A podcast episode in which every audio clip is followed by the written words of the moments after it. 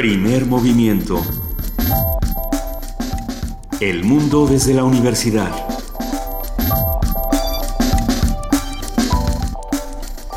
Muy buenos días a todos los que nos están escuchando a través del 96.1 de FM Radio UNAM.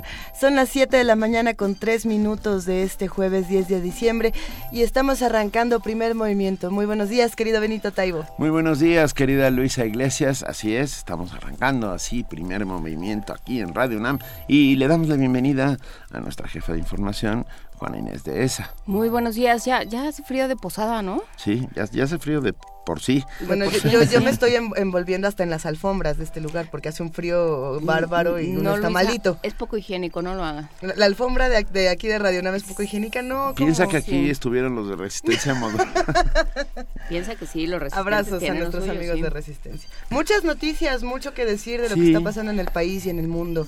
Eh, pues sí, eh, de entrada creo, creo que lo que está pasando en este momento eh, con, Escobar y, el Partido Verde es algo de lo que vamos a tener que ir platicando, pero también vamos a hablar de la universidad.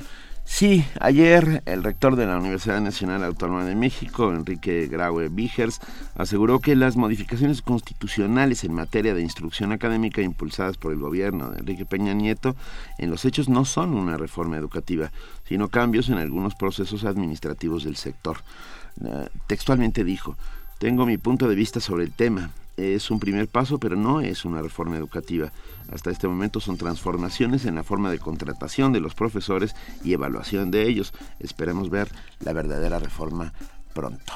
Eh, interesante, interesante porque con todo lo que se ha intentado impulsar y apoyar la reforma educativa, eh, que desde la academia se mire así, me parece que es una nueva forma de abordar el problema, ¿no? No, no, no basta con un tema administrativo, pues. No, es, no basta con un tema administrativo y la, la universidad y las universidades del país no pueden restarse de esta, de esta discusión y no, puede, no se puede pensar que ya ya se resolvió. Muy por el contrario, no, nada más se, se eh, organizaron más problemas. Y, decir que este proceso de las evaluaciones ha sido organizado, ordenado, se ha llevado a cabo de manera tranquila, como lo ha dicho Nuño, por ejemplo, me parece también una falta de respeto para todos los que se están encargando de la educación, para los muertos en Chiapas y demás. No creo que no, creo que no es el camino para una reforma ni de lejos. Pero ya lo iremos platicando. Es todo un tema, pero bueno.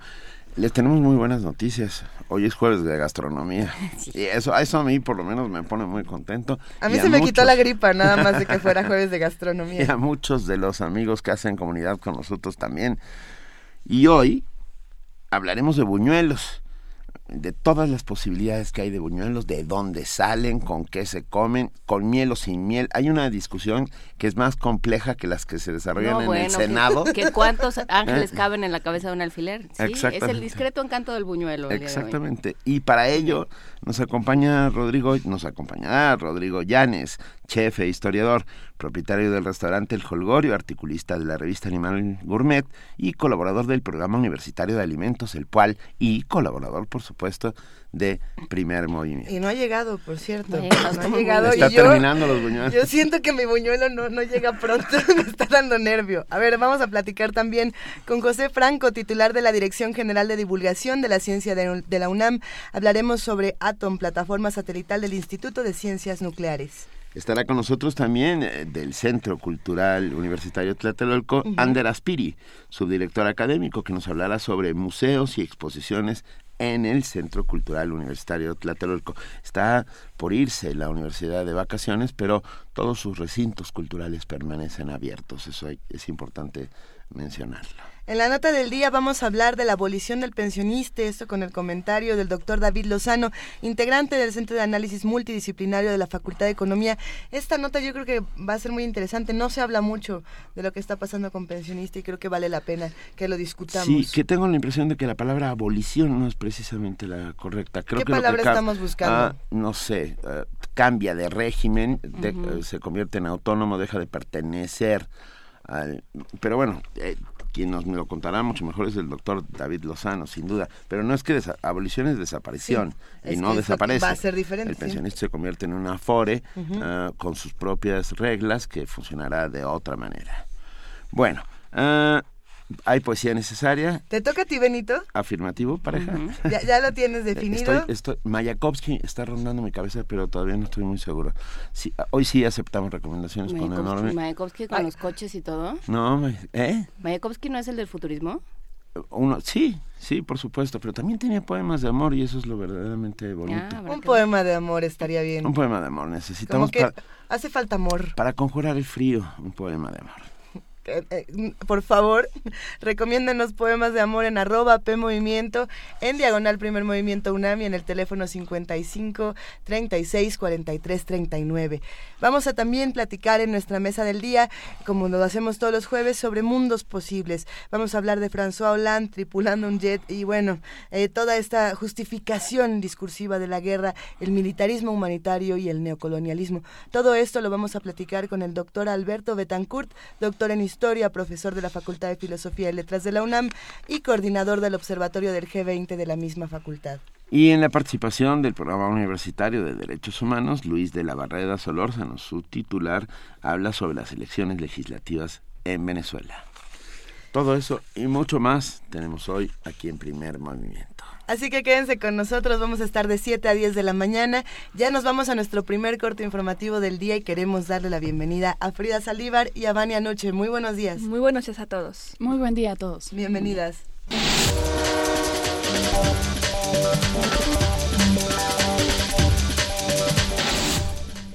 Iniciamos con información nacional. El juez décimo primero de Distrito de Procesos Penales Federales negó la orden de aprehensión contra Arturo Escobar, solicitada por la Fiscalía Especializada para la Atención de Delitos Electorales.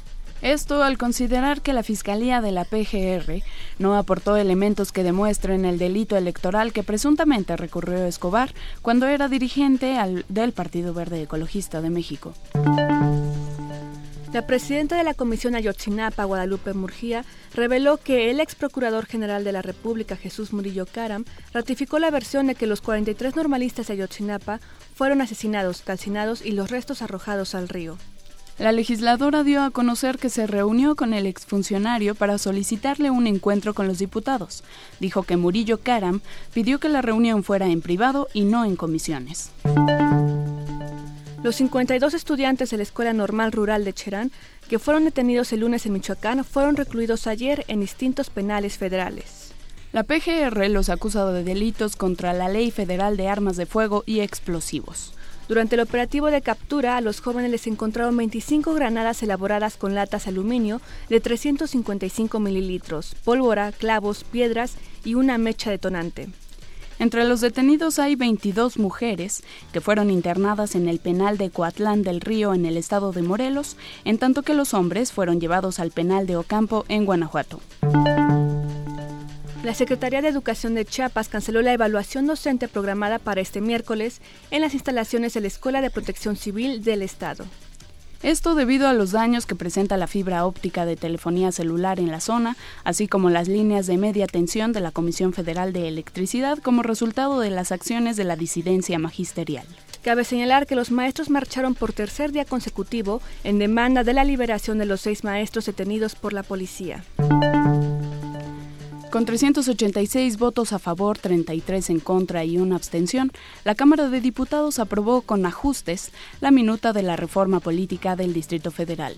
Los representantes de Morena votaron en contra con el, argumento de que el dictamen no otorga autonomía al Distrito Federal en la elaboración de, de su constitución. Habla el diputado Virgilio Caballero. Con esta reforma política al Distrito Federal, la Ciudad de México continuará siendo una entidad federativa de segunda, toda vez que el artículo 122 constitucional le sigue dando un trato de excepción. Si se pretendiera generar una verdadera reforma política, se le daría el mismo trato que a las demás entidades federativas y se le incluiría en el artículo 116 constitucional que regula la estructura orgánica de todas y cada una de las entidades federativas. No hay razón para dar a los ciudadanos del Distrito Federal un trato diferenciado con el subejercicio de derechos constitucionales plenos. Asimismo, la reforma contraviene el principio de soberanía que el Distrito Federal y sus habitantes tienen como entidad para definir y elaborar su constitución. Como lo hemos expresado, Morena se opone a las facultades e injerencia de los tres poderes de la Unión para ocupar el 40% de los espacios dentro de la Asamblea Constituyente en la que se plantea que de los 100 constituyentes, seis serán propuestos por el presidente de la República, otros seis por el jefe de gobierno capitalino, 14 más por la Cámara de Diputados y 14 por el Senado. Habla el diputado del PRD Guadalupe Acosta Naranjo. Y el PRD se compromete a impulsar la constitución más avanzada de este país, la más democrática, la que tenga mayor equilibrio de poderes, la que sea más transparente. La última constitución, de acuerdo a esta gran ciudad y a estos grandes pobladores, va a ser la mejor constitución. Lástima que Morena se oponga, se oponga a que esto suceda. Eso los hace conservadores, no los hace gente de izquierda. Solo se hicieron dos modificaciones, la primera en un artículo transitorio donde se establece que a más tardar 15 días después de publicado el decreto, el Instituto Nacional Electoral deberá emitir la convocatoria para la elección de diputados de la Asamblea Constituyente del Distrito Federal. El segundo, la ampliación de febrero a marzo de 2016 para el requisito de los candidatos independientes de no estar registrados en padrones de partidos políticos. La minuta fue devuelta al Senado. En información internacional, en Argentina, Cristina Fernández de Kirchner se despidió ayer de sus simpatizantes en un acto en la Plaza de Mayo frente a la Casa Rosada. En su último discurso se refirió a la decisión de una jueza que otorgó una medida cautelar a Mauricio Macri para que ella dejara de ser presidenta a las 23 horas con 59 minutos de este miércoles. Cabe señalar que esa medida fue la excusa de Cristina Fernández para negarse a acudir a la ceremonia solemne de este jueves y entregar la banda presidencial a su sucesor. Kirchner acusó al macrismo de llevar al país a un momento inédito con un cambio de presidente por orden judicial. Si la cumbre climática en París fracasa, las consecuencias serán históricas, por lo que es necesario alcanzar un acuerdo ambicioso que tome en cuenta las capacidades de cada país, advirtió el secretario de Estado de Estados Unidos, John Kerry. Señaló que la comunidad internacional debe dar pasos concretos para alcanzar economías bajas en dióxido de carbono, pues de lo contrario, los daños serán inconcebibles para las actuales y futuras generaciones. Este miércoles fue rechazado por la Corte de Constitucionalidad de Guatemala el amparo presentado por la defensa del ex dictador guatemalteco Efraín Ríos Montt. Por ello, el próximo 11 de enero iniciará el juicio en contra del exdictador por los cargos de genocidio de más de 1.700 indígenas exiles durante su régimen. Ríos Montt, de 89 años, fue condenado en mayo de 2013 a 80 años de prisión por genocidio. Sin embargo, la Corte de Constitucionalidad anuló días después dicha sentencia, argumentando que existieron irregularidades en el proceso judicial. Sergei Lavrov, ministro de Relaciones Exteriores ruso, hizo un llamado para que se conforme una amplia coalición con su país que fortalezca la lucha contra el terrorismo en Siria aseguró que el esquema de esta coalición deberá basarse en las acciones que lleva a cabo Rusia en cooperación con los países de la región. Y en la nota de la UNAM, este miércoles el Consejo Universitario aprobó el presupuesto de la UNAM para 2016. Habla Leopoldo Silva Gutiérrez, secretario administrativo de la UNAM. El monto total del presupuesto de ingresos para este año que estamos eh, viendo es de 39.382 millones de pesos. Para la docencia, que agrupa al nivel superior y al del bachillerato, se asignarían 23.981 millones de pesos, lo que representa casi el 61% del total de los recursos disponibles para el ejercicio 2016. La segunda de las funciones sustantivas de la universidad es la de la investigación y en esta materia se han programado 10.185 millones de pesos que representan prácticamente el 26% del eh, presupuesto total de la universidad. La tercera función sustantiva de la universidad es la de la extensión universitaria y en ella se incluyen los programas propiamente de difusión cultural, así como de vinculación con la sociedad. Se considera una previsión de 3.145 millones de pesos que representan el 8% del presupuesto total de la universidad. Tenemos la cuarta función que es la de la gestión institucional.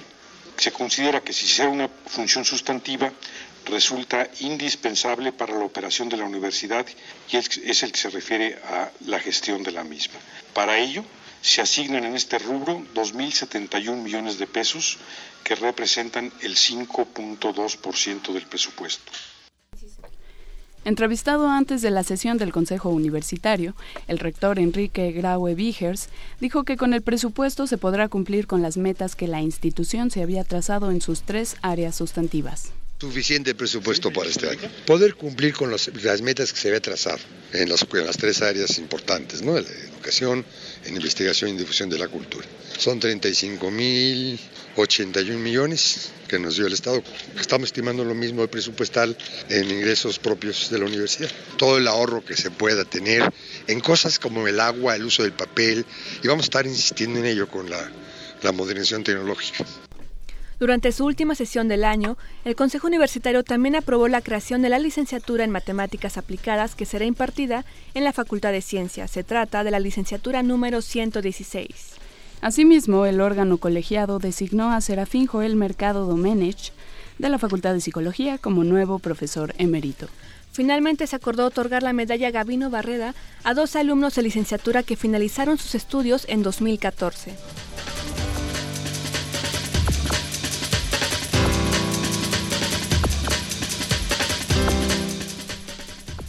7 de la mañana, 19 minutos. Muchísimas gracias a nuestras compañeras Frida Saldívar y Vania Noche por este corte informativo de las 7 y nos vemos durante el resto de la mañana. Excelente día.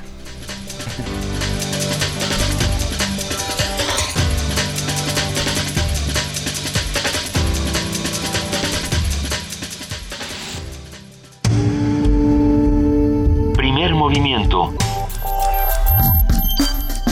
Donde todos rugen el puma ronronea.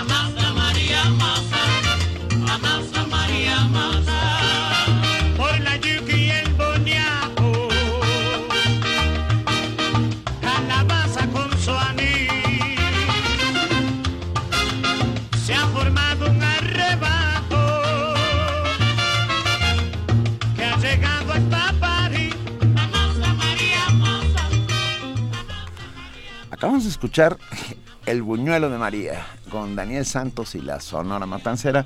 Ese estribillo de Amasa María Amasa es de una complejidad estilística enorme, no me veas así venir. Es alejandrino, es un alejandrino. Es un alejandrino, Amasa María Amasa.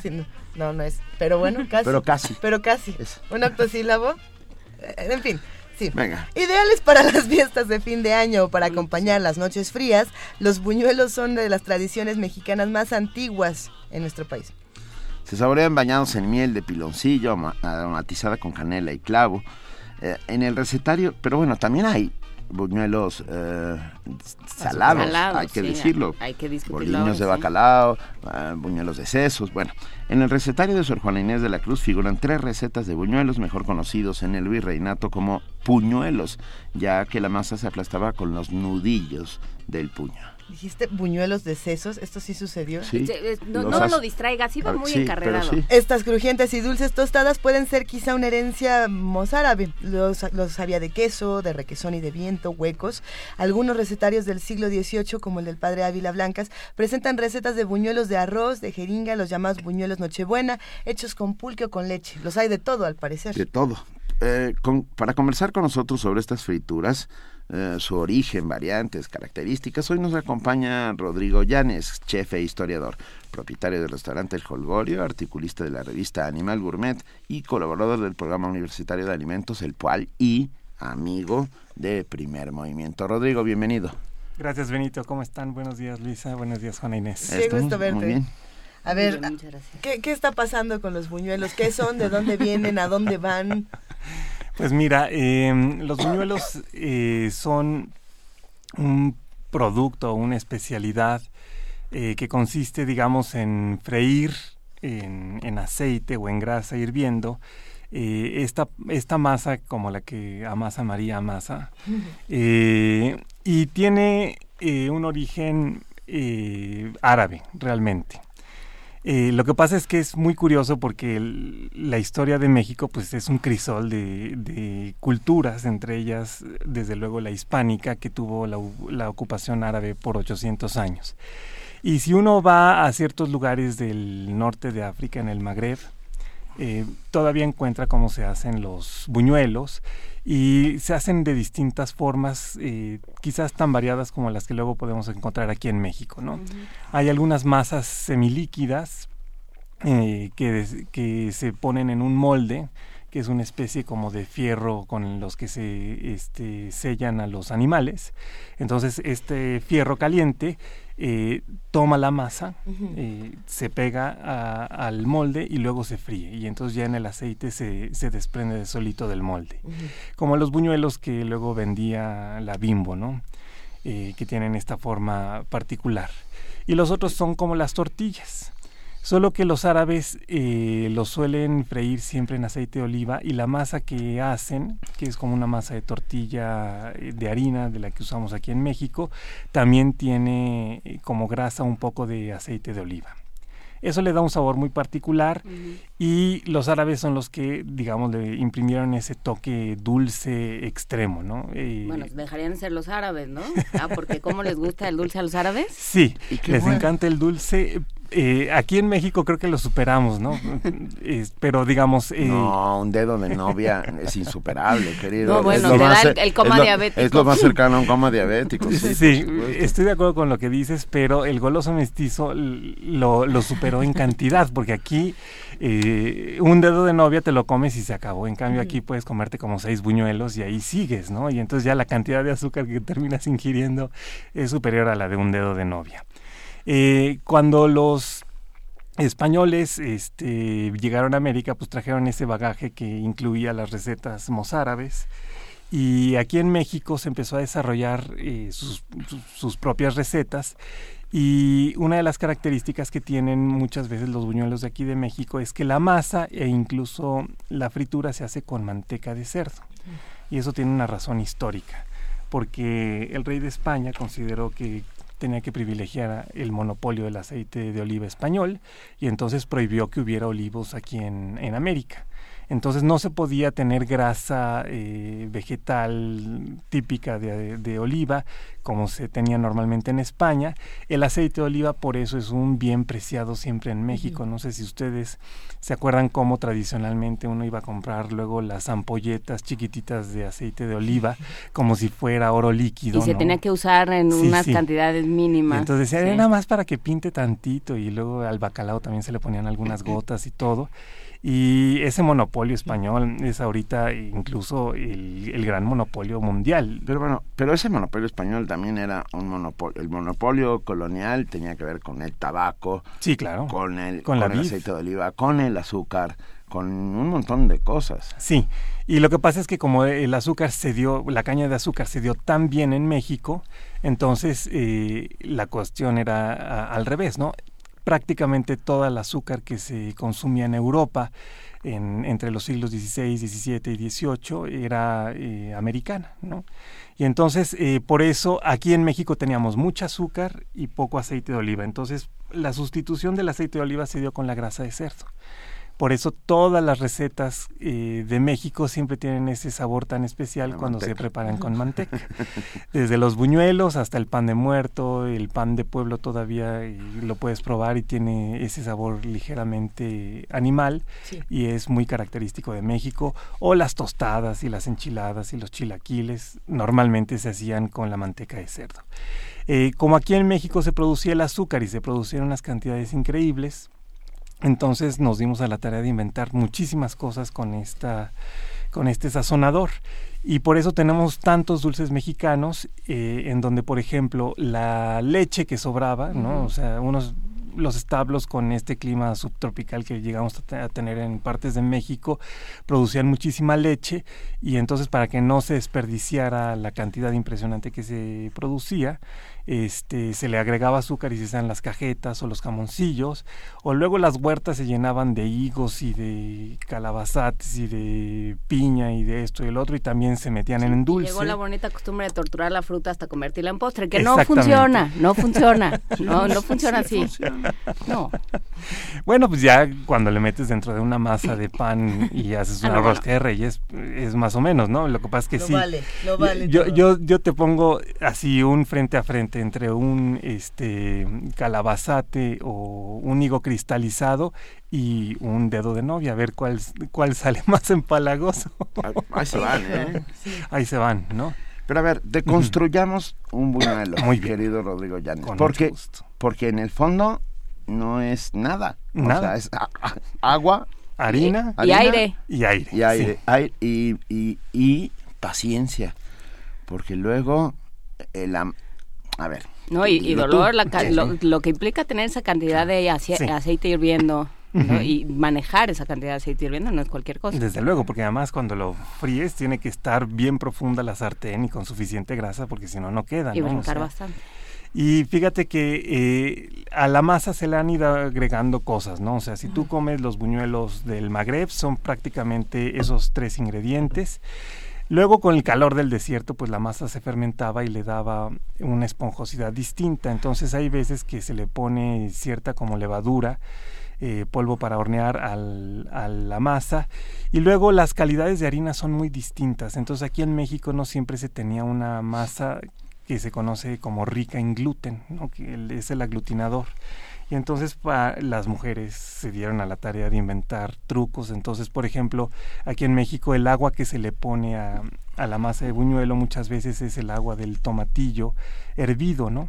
Entonces eh, hierves los tomates con las cáscaras, Ajá. sale un agua un tanto viscosa que le va a dar un aglutinante extra a la no tenía masa. ni la menor idea de que Sí, y luego que- pues ya Sí, con, con sí, el sí. resto haces tu, tu salsa verde para los tacos, ¿no? O las enchiladas. Y entonces eh, eh, se le van agregando aromatizantes. Por ejemplo, hay mucha gente que le pone a la misma masa un poco de anís, un poco de agua de azar. Esta también es desde luego una herencia árabe. Y los, las cubiertas van siendo diferentes. Este, el azúcar espolvoreada con canela, eh, la miel de piloncillo. A la miel de piloncillo hay gente que la aromatiza con guayaba y canela. Mm. Hay veces con nada más con, con canela. Hay gente que luego baña los buñuelos con cajeta. Con o naranja Con también. naranja también, sí. Se le pone un poco de naranja a la miel. Y los españoles tienen también la palabra buñuelo para otro tipo de frituras, ¿no? Y eh, en esas son las que puedes encontrar las de pescado, este... Pero son un poco como los wontons. Eh, sí, Sí, sí, sí, sí. sí, exactamente. Bueno, perdón, en mi casa hay una tradición de hacer buñuelos de sesos y... De sesos. Sí, señor. Y son buenísimos. Y a mí que no me gustan los sesos, enloquezco. Y los Bueno, buñuelos es de, que ba- casi cualquier cosa que pongas dentro de Claro, masita frita claro. está bueno. Sí, sí, buñuelos sí. de bacalao, que son una tradición Sí, sí. portuguesa. ¿no? Los boliños de bacalao. Los boliños y pesquiños, sí. eh, boliños de pescado. Exactamente. Pero puede ser buñuelos de cualquier cosa. O sea, metes... Ajá. están- tienes razón, tienen que ver en parte con, con todos los sincretismos culturales que vienen de China, ah, combinados con los árabes, y acaban resultando estas maravillas. Es que, qué maravilla, ¿no? Eh, quien diga que cocina no es cultura está completamente equivocado. Es que no come bien. Es que no está comiendo bien. Sí, es que está muy... En nuestro país, a pesar de que existen muchos tipos de buñuelos, nosotros quizá nos inclinamos más al buñuelo tradicional para la fiesta, ¿no? El, dulce, el azucarado, el que nos podemos encontrar en Navidad, por ejemplo, ¿no? ¿Por, qué, ¿Por, qué, sigue teniendo este carácter celebratorio la comida aquí en nuestro país? Tiene no solamente en nuestro país, eh, por, suerte, ¿no? Por, fortuna. Y es algo de lo que hemos platicado aquí, que he llamado yo la cocina del pueblo del sol, en donde a esos rituales religiosos vas acompañando con una serie de productos que puedes elaborar con los ingredientes que tienes en la temporada. Y lo que pasa es que para esta época del año, pues normalmente la cosecha de trigo ya está levantada, entonces hay abundancia de eso, hay abundancia de azúcar.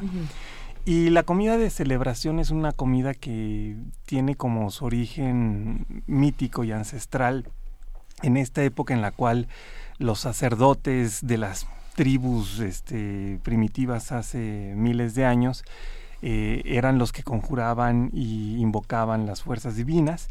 Y entonces luego la gente para pedir el favor de, de la divinidad se acercaba con ellos y empezaba a regalarles cosas, digamos, para que se las diera a la, divinidad, ¿no?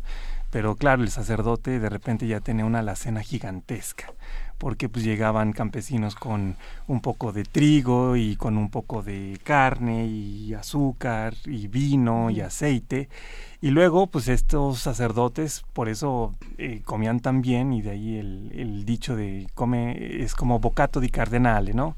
Este, estas comidas tan refinadas y copiosas porque eran los que tenían más ingredientes disponibles, ¿no? Un campesino podía producir cierta cantidad de cosas y cierto tipo de cosas, pero estos este, sacerdotes recibían de todos un poco. Y luego de ahí empezaron a hacer esta cocina de celebración. Y fíjate que el fuego es el que convocaba normalmente a estas reuniones eh, digamos, para conectar con la divinidad. Y era en el momento en el cual pues, la gente se reunía alrededor de la fogata. Pero el fuego eh, ha ido evolucionando en, en la gastronomía y del, de la fogata primitiva que permitía hacer la carne asada, eh, al, al, fuego del horno que fue, digamos, ya mezclado con el, elemento de la tierra. Pasos civilizatorios. Exactamente. Y luego ya el, el fuego este, que, que utiliza esta grasa como intermedio hace ya una cosa mucho más sofisticada y refinada. Y claro, no es del todo saludable. O sea, si uno come todos los días buñuelos, ahí te cuento. Esa parte es la que no quería escuchar.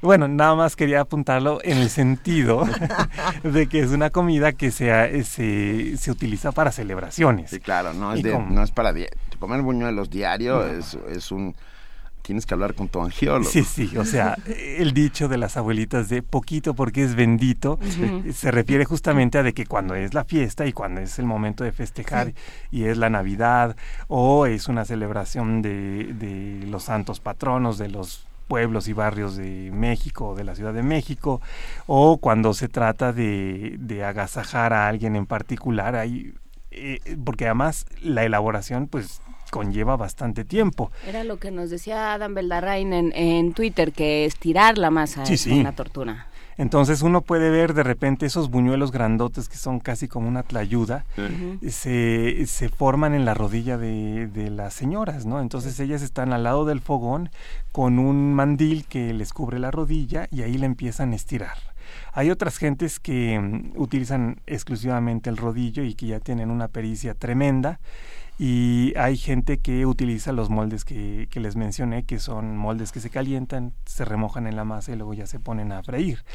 Pero hay veces que es sorprendente, o sea, yo sí recuerdo en una ocasión que estábamos haciendo unos buñuelos pequeños justamente para, para mi boda y la señora que los estaba haciendo tenía un sartén así como para hacer este huevos estrellados chiquitito yo dije, Dios mío, ¿cómo, ¿cómo, va a ser esto? ¿no? O sea, y además los hacía pequeñitos. Y entonces ahí la, se pasó, yo creo que unas ocho horas haciendo los, buñuelos con toda la paciencia y el cariño del mundo. De uno por uno, sí. Porque, o sea, una si tuvieras dos personas, pues a lo mejor uno extiende, el otro fríe, y luego azucaras y todo. Pero si vas a hacer todo en una sola línea de producción, pues es uno por uno y con toda la paciencia. a ver, Rodrigo, ¿solo harina? Quiero decir, ¿se pueden hacer de alguna otra cosa los buñuelos? No, no solo harina. O sea, no puedes incorporar nada a la masa. A la masa sí, se le pone, por ejemplo, de otros ingredientes, huevo, azúcar, un poco de sal, eh, los aromatizantes que quieras. Pero digamos... ¿Podemos dar una suerte de receta de la receta perfecta del buñuelo para Rodrigo Llanes? La receta perfecta. La receta magrebí es eh, mezclar, digamos, un kilo de harina por medio litro de agua, 20 eh, gramos de sal y digo 20 gramos de azúcar y 10 gramos de sal y eso le agregan también, digamos, 100 mililitros de aceite de oliva. Y esto lo amasan y les queda una masa bastante uniforme, eh, ¿sí? El chiste está en que se tiene que dejar reposar unos 20 minutos o media hora después de amasarla para que se suavice. Luego se sacan porciones pequeñas y estas se hacen bolitas y ya que tienen las bolitas empiezan a extender la primera que hicieron y se van en, en escalerita, ¿no? Y entonces empiezan a extender quizás con un poquito de harina o yo he visto que muchas veces amasándolas sobre un mantel de plástico, como lo hacen en, por ejemplo, las empanadas y todo en, en el mercado de la viga, es mucho más fácil. Eh, y se sumergen en aceite eh, hirviendo. Hay otras recetas ya mexicanas que son más barrocas. Entonces a la masa se le agrega un poco de huevo, eh, se le pone un poco de manteca de cerdo a la masa y entonces eso da una textura distinta. El, el buñuelo hecho con huevo tiene una textura como mm, se puede extender un poco más, entonces quedan más delgaditos y al momento de tostarse en el aceite son más, este, hacen más como burbujitas pequeñas.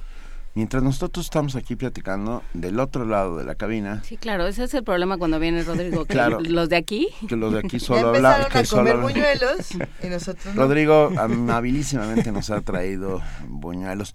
Ah, Hoy me puse a experimentar. Sí, ¿Y, eso qué significa? Traje unos buñuelos espolvoreados con un poco de cúrcuma y azúcar glass. Ah, mira. Para darle un toque así asiático, hinduoso y otros con eh, canela y azúcar glass también. Con jengibre podría ser. Sí, riquísimo. Ah. El jengibre en polvo, fíjate que no lo tenía y por eso no lo pude usar. tuvimos, tuvimos una discusión con los radioescuchas de si, el, si los buñuelos necesariamente tienen que estar eh, bañados en cosas o no. Eh, ¿En qué tantas cosas podemos bañar un buñuelo, además de las que ya hemos mencionado? Mira, una cosa riquísima que pueden hacer y que es una de mis cosas favoritas es hacer un buñuelo y luego cubrirlo con un poco de mole, romerito y, romeritos y camarones. como estas empanaditas que tienen que tienen eh, adentro mole y azúcar. Exacto, sí, sí. Y entonces haces como que un mil hojas, por decirlo así, de mole con camarones, es buenísimo, con un poco de carne de guajolote. Y azúcar. Y azúcar. Ese es a mí lo que me sorprende. O un buñuelo sin, sin el azúcar y le pones encima el bacalao a la vizcaína. Ah, fondo estamos... Bueno, cualquier cosa a la que le pones bacalao a la vizcaína ya está buena, ¿no? Sí, sí. y además con el sabor que luego le pones las almendras y las pasitas, las alcaparras y aceitunas, es buenísimo. Diana Carolina que si por favor el chef repite la receta. Claro. La receta básica es eh, un kilo de harina por medio litro de agua, 20 gramos de azúcar, 10 gramos de sal y 100 mililitros de aceite. Y mucha paciencia. Y mucha paciencia. 100 mililitros de aceite. De aceite. Le pueden agregar una cucharadita de polvo para hornear y, eso va a ayudar a que esponjen un poquito más, ¿no? Eh, y luego el chiste es que ya que hicieron las bolitas, las tienen que extender lo más delgado que puedan y meterlas en aceite hirviendo, tratando de que el aceite no se queme, es decir, que no saque humo. Ya cuando y siempre tienen que usar una sartén eh, que tenga suficiente aceite. Hay que pensar que no sé, un litro de aceite cuesta como 20, 23 pesos. Tienen que ponerle prácticamente toda la, botella. Y eso Los 23 pesos de aceite. Sí, ese es, ese es el ingrediente más caro, porque el resto es bastante económico. Y luego pues lo pueden espolvorear con el azúcar mezclada con canela en polvo. O si quieren hacer la miel de piloncillo, compran el piloncillo, le ponen agua, lo ponen a disolver eh, y le agregan el aromatizante que quieran. Puede ser eh, la naranja, la guayaba, canela, eh, si se ponen eh, experimentales le pueden poner cardamomo y también queda sensacional.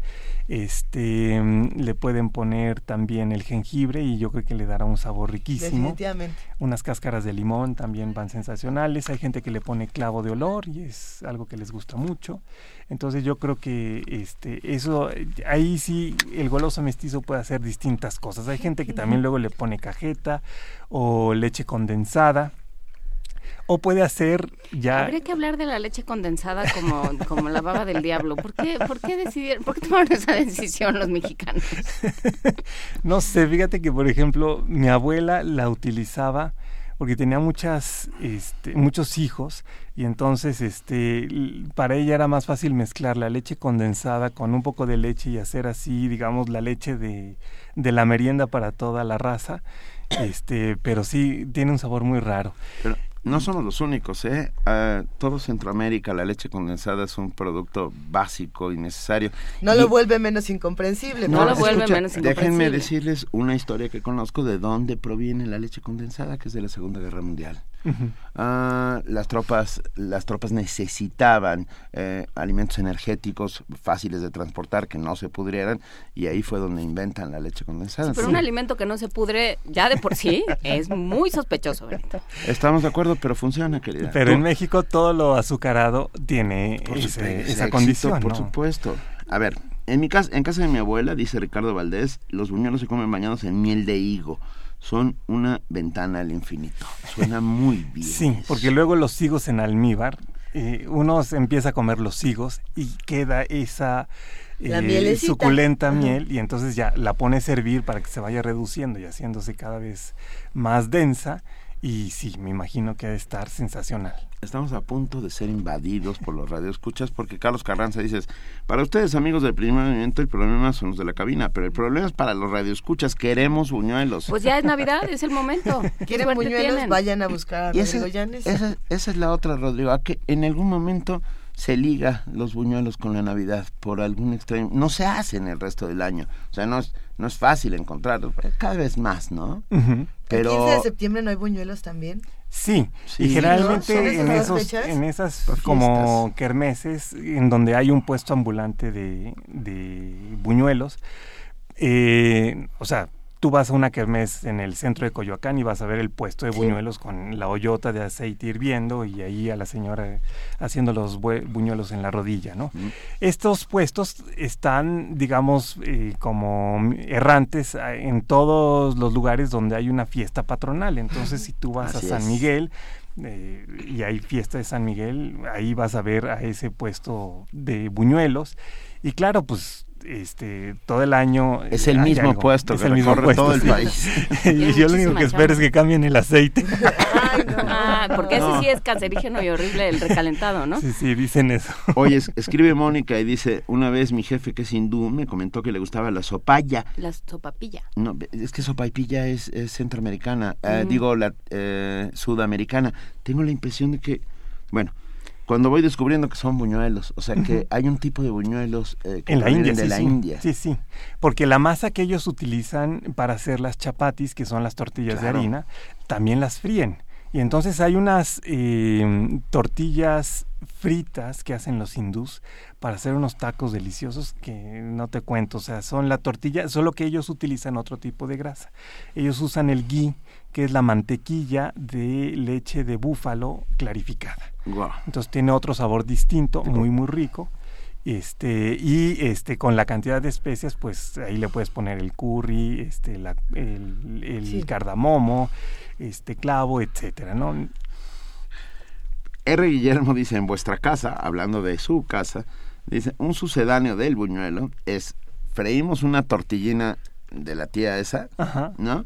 Hasta que esté tostadita y luego con miel de maple. Y en mi casa eh, hacen lo mismo. Sí. Cuando no hay cuando no hay opción de otro tipo de buñuelo, cuando no, no hay postre? tiempo o cuando se les ocurre a las 12 de la noche que quieren un buñuelo, eso, eso sucede. pues es una muy buena idea, porque además la masa de la tortilla de trigo mexicana es prácticamente la masa con la que los árabes hacen sus tortillas y sus buñuelos, ¿no? que es esta Para un momento de desesperación, así como la leche condensada en la Segunda Guerra, eh, la, la tortilla de, de harina. Pues digo, ya te evitaste el estar amasando y demás. Yo creo que es bastante práctico y correcto. Y entonces ya el chiste está en perfeccionarse en, la miel y en esto y en lo otro, ¿no? La, producción nos dice que si son para solteros o estudiantes, este tipo de buñuelos que se hacen así eh, en un instante. Pues desde luego. Podría ser.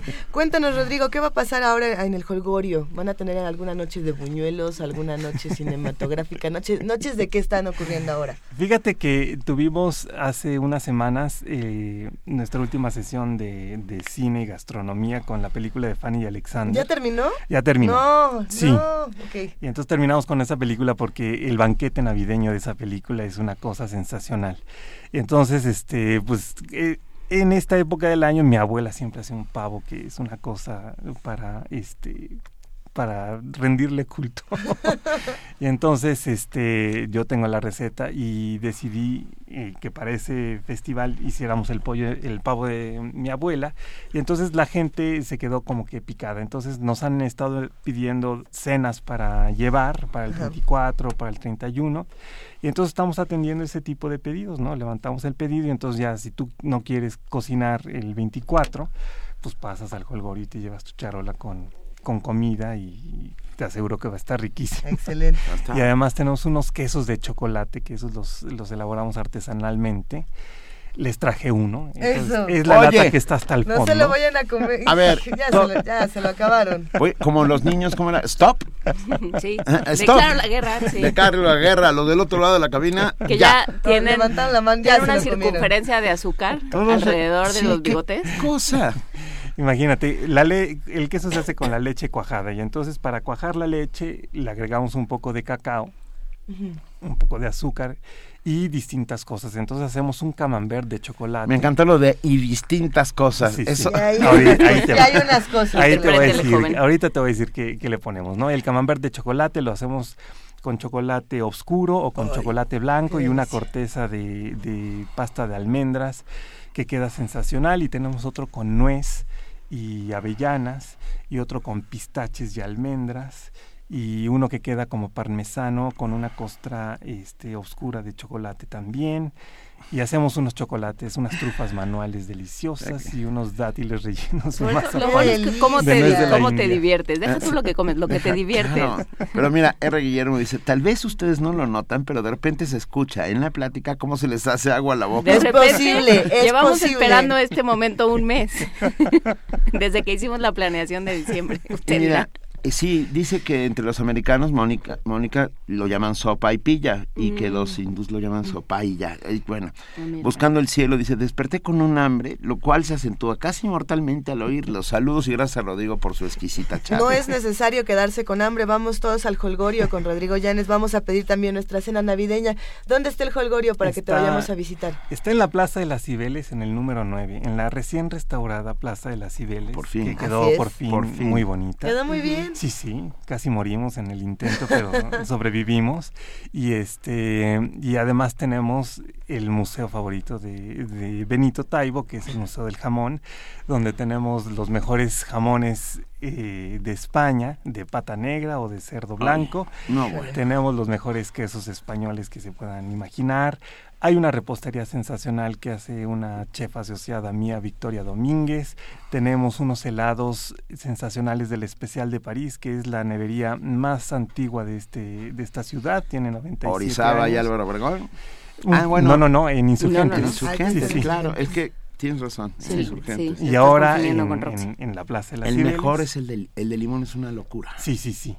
Y hacen ahora unos nuevos sabores, este, por ejemplo, y para el Día de Muertos hicieron de calabaza en tacha, eh, cardamomo, uno de pistaches que es mi favorito. Eh, no son las cosas sensacionales. Rodrigo, gracias. Como siempre, gracias. Te ruego que en esto, ahora que salgas, nos guardes detengas. un buñuelo, detengas, detengas a los, a los bárbaros que están de aquel lado de la cabina. Te damos un abrazo y como siempre, un inmenso, inmenso placer. Muchísimas gracias y feliz Navidad a todos. Mil gracias, Rodrigo, igualmente. Primer movimiento. Escucha la vida con otro sentido. Son las 7 de la mañana con 52 minutos. Muy rápidamente, antes de que entremos con nuestro amigo Pepe Franco, decirles que Javier Cervantes, amigo y radio escucha, solicita ayuda de la comunidad universitaria. Necesitan 10 donadores de sangre en el Centro Médico Siglo XXI. Si usted sabe de alguien que pueda donar sangre o, o usted mismo, hagamos comunidad, ayudemos a Javier Cervantes, informes con él ahí, con, hay que buscar a Javier Cervantes, está en nuestra en, en, la timeline, en de, la Twitter, timeline de, del Twitter. Lo pueden encontrar como arroba paca3 y también pueden Pacal, darse, arroba pacal, 3. Pacal 3 y darse una vuelta a centro médico. Venga. Y bueno, ahora sí, perdón. Hagamos comunidad entre todos y apoyémonos los unos a los otros. Es momento de que platiquemos ahora con José Franco, titular de la Dirección General de Divulgación de la Ciencia de la UNAM. Pepe Franco, muy buenos días, ¿cómo estás? Muy buenos días, Luisa, muy, muy bien. Buenos días, Benito, Muy- buenos días, Juan Inés. Muy buenos días, querido José Franco, ¿cómo andas? A todo dar y este y pues muy contento por todo lo que ha pasado en la FIL. Digo, tú estuviste eh, en la FIL, mi, mi querido Benito, y seguramente, o muy probablemente, te enteraste del lanzamiento de una plataforma espacial el viernes pasado. Lo vi, est- estuve ahí. Eh, ah, estuviste en, Sí, el estuve- lanzamiento, qué padre. estuve ahí, estuve ahí, Muy, muy emocionante. Muy emocionante. Estaban, eh, bueno, la verdad es que fue muy, muy bonito con estos globos.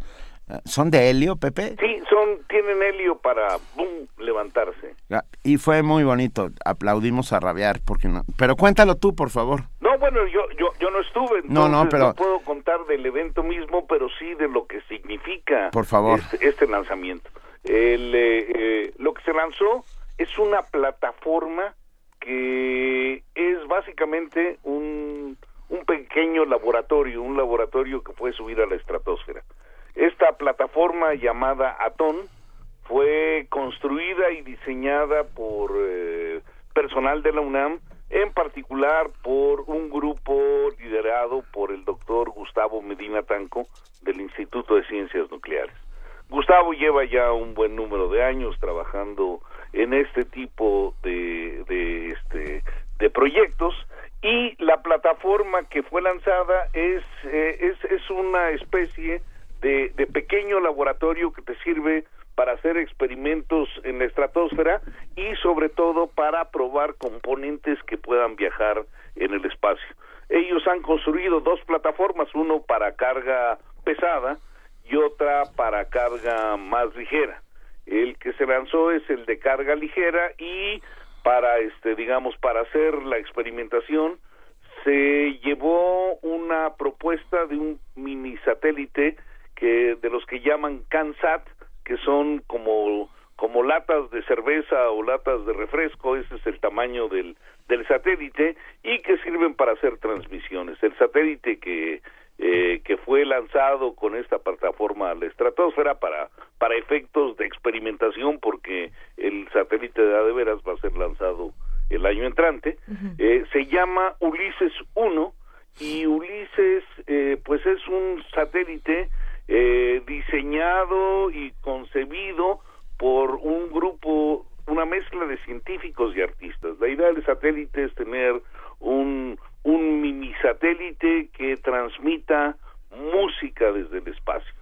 Entonces, este, pues es una un, un, grupo pues muy muy loco de científicos del Instituto Nacional de Astrofísica Óptica y Electrónica y un grupo de jóvenes artistas que quieren hacer pues cosas novedosas. Entonces, el, eh, eh, la plataforma Atón lo que hizo fue llevar a Ulises 1 a la estratosfera para hacer para hacer una prueba. Pero la plataforma en sí es todo es todo un sistema. Eh, Gustavo Medina Tanco ha estado eh, colaborando con diferentes grupos, en particular con grupos de la NASA, para poder validar estas plataformas, estos mini laboratorios. Y la plataforma eh, grande, pues puede llevar cargas útiles de más de 3 kilos, y la plataforma chica, que fue la que se lanzó, es una plataforma para eh, componentes pequeñas. Pero además de, de, llevar este, componentes satelitales para probarlos, también se pueden hacer experimentos en la estratosfera.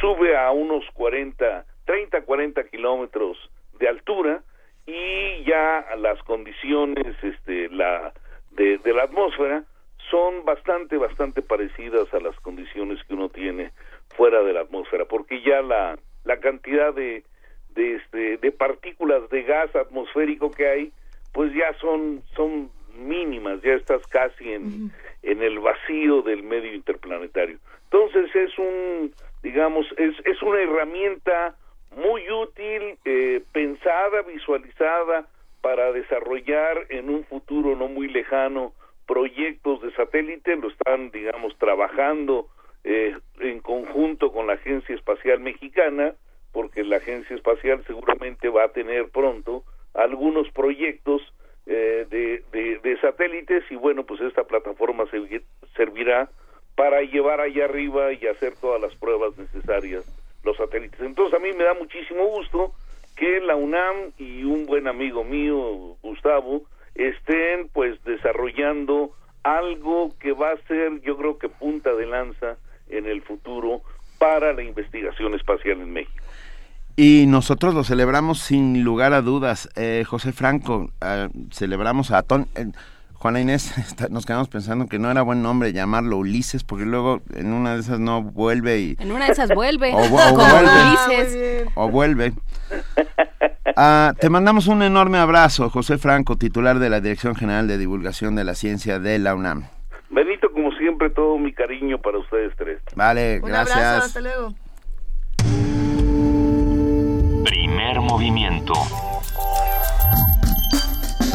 Donde la raza habla.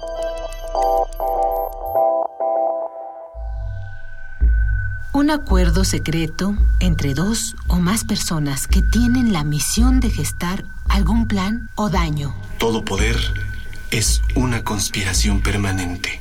Honoré de Balzac. La tesis novena sobre La locura es una desgracia personal. El filósofo alemán, pero es un asunto público. Solía decir todo el Así fue Viaja por míticos lugares y vuelve a momentos clave en la historia, recordando a grandes filósofos en Conspiraciones.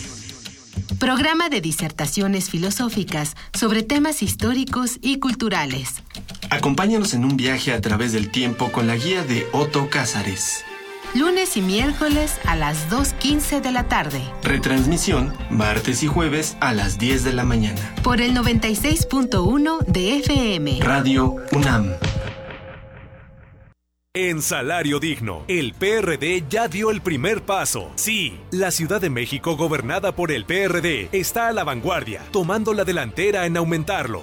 Un salario digno es nuestro derecho. La Constitución obliga a que el salario cubra las necesidades de un jefe de familia, en el orden material, en salud, en la educación de los hijos. El PRD impulsa que un salario digno beneficie a todo el país. PRD, por las causas de la gente.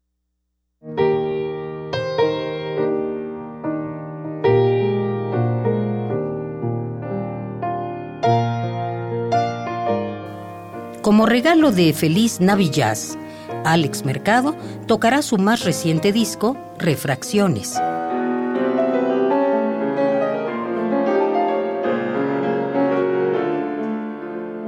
El piano de Alex Mercado dibujará la luz y los prismas que se convierten en colores este domingo 13 de diciembre a las 5 de la tarde en la sala Julián Carrillo y a través del 96.1 de FM. Feliz Navillaz en Radio UNAM. Algo mejor que hacer que maldecir porque el regalo no era lo que querías.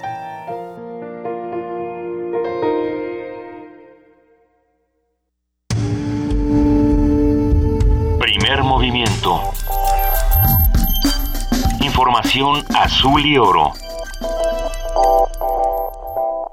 Ya son las 8 de la mañana con un minuto. Queremos invitarlos a que nos escriban, a que nos llamen. Estamos en arroba P Movimiento, en diagonal, primer movimiento UNAM y en el teléfono 55 36 43 39. Nos vamos a nuestro siguiente corte informativo de la mañana y le damos la bienvenida a nuestra compañera Elizabeth Rojas. Muy buenos días, Elizabeth. Hola, Luisa, Juana Inés. Buenos días, buenos días a todos. Muy buenos buen días.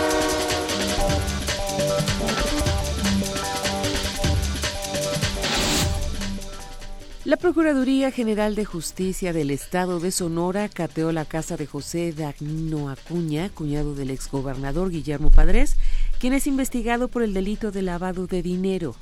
En el operativo, los agentes estatales aseguraron una camioneta Mercedes-Benz ML 535, propiedad de la empresa Precoa CCA de CB. Cabe señalar que la Procuraduría sigue las pistas aportadas por Luis Aristides López Moreno, quien fue arrestado por la policía cuando portaba 3.5 millones de pesos en efectivo y cinco envoltorios con droga sintética.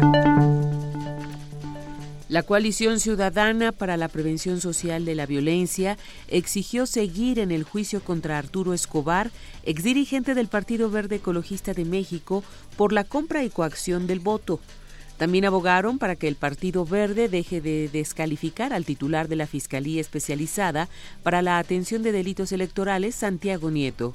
María Enriqueta Cepeda, integrante de la coalición, aseguró que las organizaciones civiles no permitirán que Escobar sea reinstalado en su puesto ni en cualquier otro cargo público. El secretario de la Función Pública, Virgilio Andrade, anunció la creación del nuevo sistema de atención a denuncias ciudadanas. En el marco de la celebración del Día Internacional contra la Corrupción, explicó que el sistema comenzará a operar en marzo próximo y que tiene por objetivo que los ciudadanos denuncien posibles actos de corrupción de cualquier autoridad federal. Además, indicó que las quejas se podrán denunciar durante las 24 horas, los 365 días del año, a través de un call center o a través de Internet. Organizaciones civiles impugnaron el proceso para elegir a los ministros de la Suprema Corte de Justicia de la Nación ante el Poder Judicial. Samuel Kenny, de la Fundación para la Justicia y el Estado Democrático de Derecho, aseguró que ante el rechazo del juez octavo en materia civil del Distrito Federal, están dispuestos a llegar hasta la Corte Interamericana de Derechos Humanos.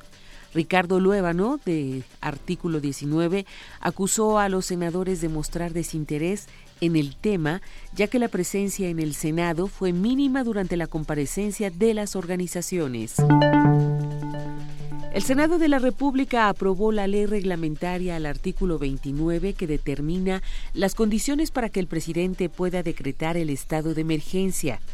El dictamen aprobado, con 88 votos a favor y 7 en contra, faculta al Congreso de la Unión para aprobar decretos en materia de restricción o suspensión de garantías que sean solicitados en situaciones de amenaza.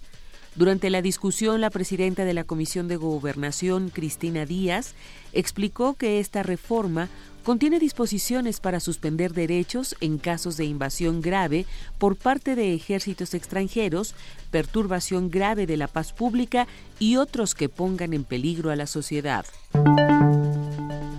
La Cámara de Diputados aprobó en lo general y lo particular el dictamen de la minuta de decreto por el que se expide la Ley de Transición Energética. Con 387 votos a favor, 31 en contra y 10 abstenciones, esta ley regulará el aprovechamiento sustentable de la energía y con ello cumplir el mandato constitucional de obligaciones de energías limpias y reducción de emisiones contaminantes de la industria eléctrica. El documento regresó al Senado de la República para su análisis. Con 322 votos a favor, 71 en contra y 4 abstenciones, la Cámara de Diputados avaló la reforma que suspende el apagón analógico para las estaciones de televisión privadas de baja potencia. Esto, a pesar de que el panista Gustavo Madero acusó a los senadores de su partido Roberto Gil y Javier Lozano de haber propuesto una reforma que le permitirá a Televisa evitar el pago de una multa por no cumplir a tiempo con la actualización de equipos para la transición a televisión digital terrestre. Lo que están aprobando ahorita es la prórroga de un año para las estaciones complementarias comerciales y públicas. Eso es lo que estamos haciendo ahorita. Pero si lo dejamos como está, lleva un cheque para Televisa de 413 millones de pesos. Si este no es el caso, mis amigos, que estoy seguro que nadie de los que está aquí quisiera condonarle a una empresa multimillonaria, uno de los capitales más grandes de este país, una multa, entonces mi punto y mi reserva es pedirles que apoyen este parrafito que se le agrega. Todo lo anterior sin menoscabo de que las actuales concesionarios deban cubrir las multas que a juicio del IFETEL, en su caso, fueren aplicables. Este es el tema, amigas y amigos, que libra a este Congreso de la dignidad y quita toda sospecha de lo que estamos haciendo, porque pareciera para algunos que estamos legislando para los privilegiados. Aquí el discurso se habla de las televisoras públicas y sociales, pero si no metemos esta redacción, que es mi propuesta, que es la reserva que yo les pido que lo hagamos por la dignidad de este Congreso, quedará justo uno de los mayores capitales de este país eximido de pagar 400 millones de pesos. Sin embargo, la propuesta del exdirigente nacional del PAN fue rechazada por la mayoría del PRI, Partido Verde y PANAL, por lo que fue desechada. México aprobó la vacuna contra el dengue, por lo que será el primer país en el mundo en utilizarla para combatir este mal. Esto luego de la aprobación por parte de la Comisión Federal para la Protección contra Riesgos Sanitarios, que determinó que la vacuna creada por un laboratorio francés acreditar a calidad, seguridad y eficacia terapéutica en un protocolo global. En información internacional presenta nuevo borrador de acuerdo climático en la COP21. Este miércoles continuaron en París las negociaciones entre los estados para dar los toques finales al proyecto de acuerdo que se someterá a votación en la conferencia sobre el cambio climático COP21. Tras intensas jornadas, el borrador circulado en el plenario apareció con 29 páginas de las 43 que tuvo el texto presentado el pasado sábado. El presidente de la conferencia, el canciller francés Laurent Fabius, dijo a la prensa que se han logrado avances considerables desde la última versión. Añadió que las tres cuartas partes del texto entrecomillado o los puntos contenciosos han sido resueltas, incluyendo los temas relacionados con los bosques y el desarrollo y transferencia de tecnología. Fabius afirmó que permanecen desacuerdos con la diferenciación de responsabilidades, el financiamiento y el nivel de ambición en la reducción de las emisiones. Al referirse al trecho final de las negociaciones, el canciller francés afirmó nos esperan dos largas noches de trabajo y expresó sus deseos de que para el viernes por la mañana exista un acuerdo legalmente vinculante, ambicioso y equilibrado para ser adoptado por la tarde. Jorge Millares, Naciones Unidas, Nueva York. Uno de los planes de la derecha venezolana es acabar con los convenios suscritos con Petrocaribe y otros organismos de integración regional para atacar la nueva independencia e integración de los países emergentes, señaló el presidente de Venezuela, Nicolás Maduro.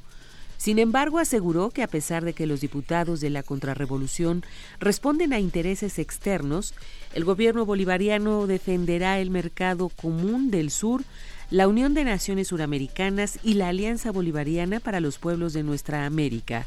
Cabe recordar que Petrocaribe es una iniciativa impulsada por el comandante Hugo Chávez para garantizar el suministro de recursos energéticos no renovables acordes con las economías de los países de la región dentro de un mecanismo de cooperación.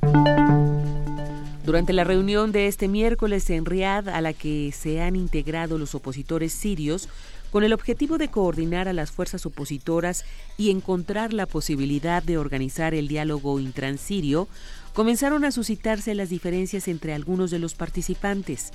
Algunos grupos se han retirado de dicha reunión ante la presencia de Ahrar al-Sham, cuya ideología, según algunos analistas, está muy cercana a al-Nusra, la rama local de Al-Qaeda, lo cual han señalado dificultará que se logren acuerdos.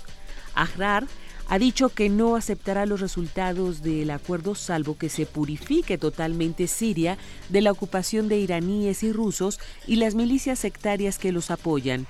Además, ha exigido la salida de Bashar al-Assad y el desmantelamiento de su aparato de seguridad.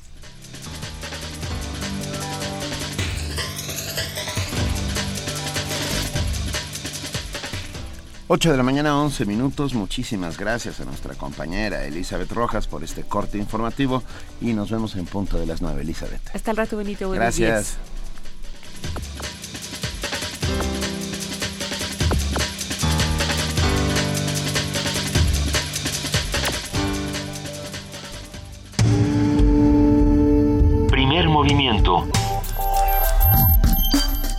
Donde todos rugen, el puma ronronea. Ya son las 8.12 y tenemos en la línea a Ander Aspiri, subdirector académico del Centro Cultural Universitario Tlatelolco. Muy buenos días, Ander, ¿cómo estás? Muy buenos días, Benito, ¿cómo están? Estamos muy bien, gracias. Nos vas a hablar sobre museos y exposiciones del Centro Cultural Universitario Tlatelolco. Tlatelolco. Perdón un poquito de todos, pero queremos saber qué es todo, todo lo que está ocurriendo en Tlatelolco. Cuéntanos, por favor, Ander. Pues claro que sí.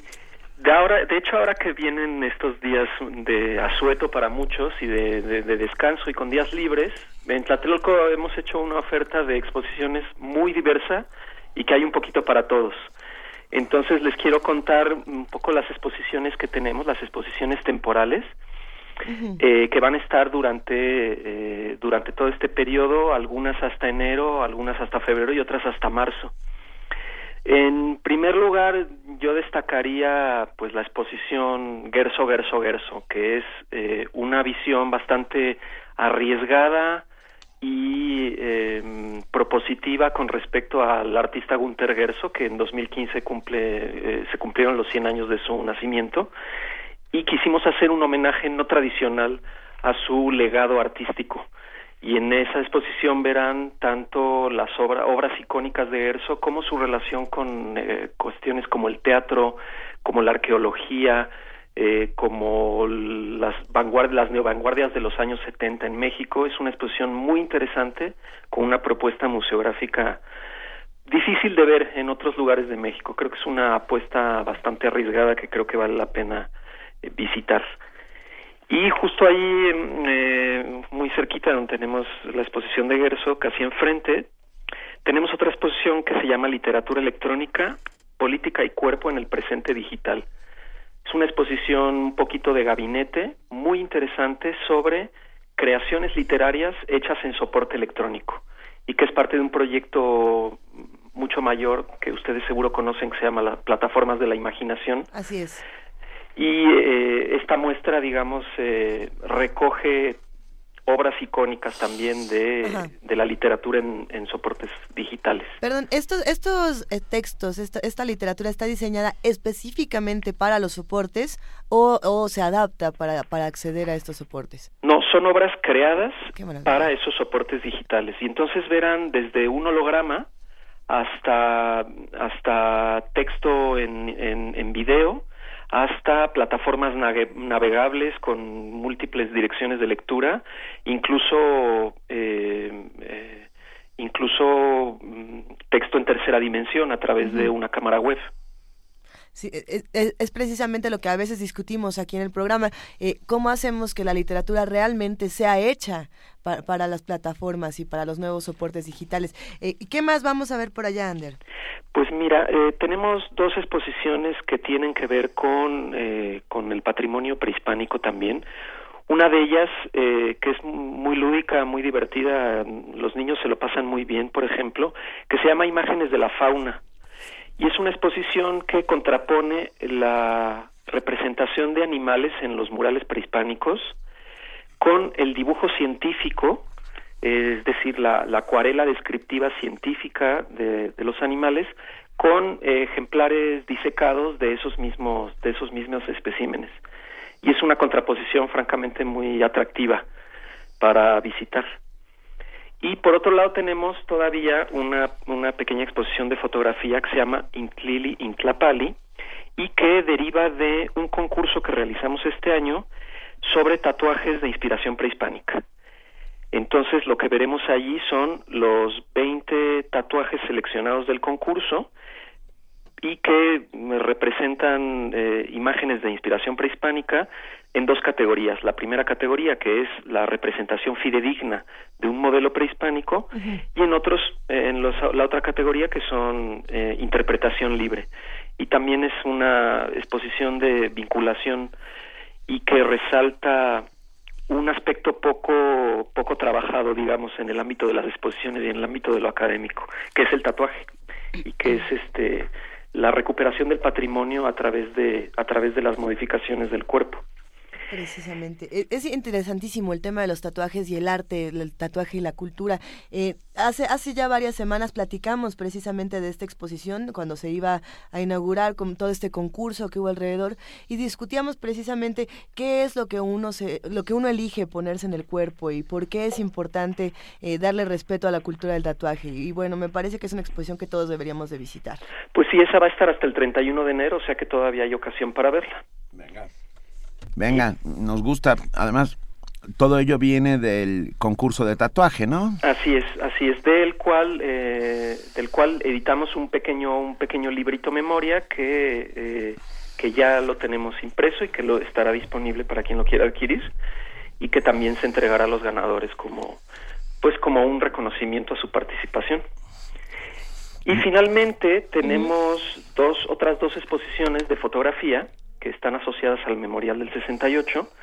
Una de ellas es América Lente Solitaria, que es una exposición hecha en conjunto con el Centro de la Imagen y que recupera la visión de, muchos fotógrafos de toda Latinoamérica sobre los movimientos sociales y políticos en los años 70 y 80 y que se basa en el fondo del, eh, del Comité Mexicano de Fotografía que se que se reunía en los años precisamente eh, finales de los 70, en los 80. El Consejo Mexicano el de Consejo, Fotografía. sí, perdón. Sí, sí. Perdón, sí, el Consejo Mexicano de la Fotografía. Y eh, esta exposición también eh, está acompañada pues por documentos de la época, por música de la época, por videos de la época, un poquito para eh, recordar esos movimientos de solidaridad latinoamericanista y de cómo los fotógrafos se juntaban, conversaban, eh, se divertían incluso y compartían su trabajo. Es una exposición también, creo yo, muy interesante.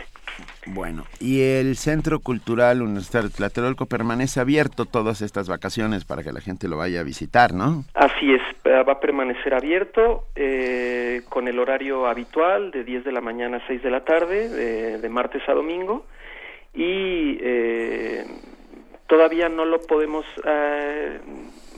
decir con toda certeza, pero casi casi con seguridad que va a ser de entrada gratuita durante estos días. Ah, excelente noticia. Muy bien. Entonces, pues bueno, mm, para favorecer que todo el mundo eh, pueda venir cómodamente y visitar estas exposiciones. Perfecto. Ander Aspiri, subdirector eh, académico del Centro Cultural Universitario de Tlatelolco. Muchas gracias, gracias por estar con nosotros como siempre y no olvidemos que también la universidad está en el norte de la Ciudad de México. Muchas gracias a ustedes, muy buenos días. Un, abrazo. hasta luego. Hasta luego. Primer movimiento. Donde la raza habla. A ver, tenemos boletos, tenemos invitaciones que hacer. Y tenemos libro. tenemos, libros para regalar, sí. ¿Qué hacemos? A ver, vamos regalando primero los boletos. ¿Qué tal? Oh, ok. Órale. Va, por teléfono vamos a regalarlos. El teléfono es 5536-4339. ¿Y qué vamos a dar, Luisa? A ver, con Aculta Radio y TV nos está regalando cinco pases dobles para la obra Iluminación. Esto es el viernes 11 de diciembre, este viernes, mañana a las 8 de la noche, en el Teatro El, Granero, Javier Rojas. Y bueno, vale muchísimo la pena que se den una vuelta a esta obra de una noche de una pareja, tres parejas de amigos se reúnen a cenar y no tienen idea de lo que va a pasar por allá. Iluminación, esta obra. Muchísimas gracias a Conaculta Radio TV. Los vamos a regalar los cinco pases dobles en el 55 36 43 39. Y hay que recogerlos entre hoy y mañana porque piensen que es mañana y es la última función de la temporada. Mañana día 3, eh, no, es cierto. 11. El, el día 3 es la última estos ah. boletos se van a recoger media hora antes de que empiece el evento en la taquilla del Teatro El Granero. Y tenemos ocho libros, Alas como cuchillos, de Catalina Cuny, eh, ilustraciones de Pablo Serrano. El libro está precioso editado por Conaculta y Sidkli. El libro empieza diciendo, no es fácil vivir con un pájaro dentro del pecho. Qué bueno. Ya de entrada. Es la primera línea Bueno. del libro. Hay que subir una fotografía de este libro a nuestras redes sociales, que está bellísimo. Bueno, se presenta hoy a las 19 horas en la librería Elena Garro, eh, esa que está ahí en Coyoacán, La, Coyoacán. del, Cen- la del Fondo de Cultura Económica. Presenta la autora Catalina Cune y el ilustrador Pablo Serrano. A los dos les mandamos un abrazo.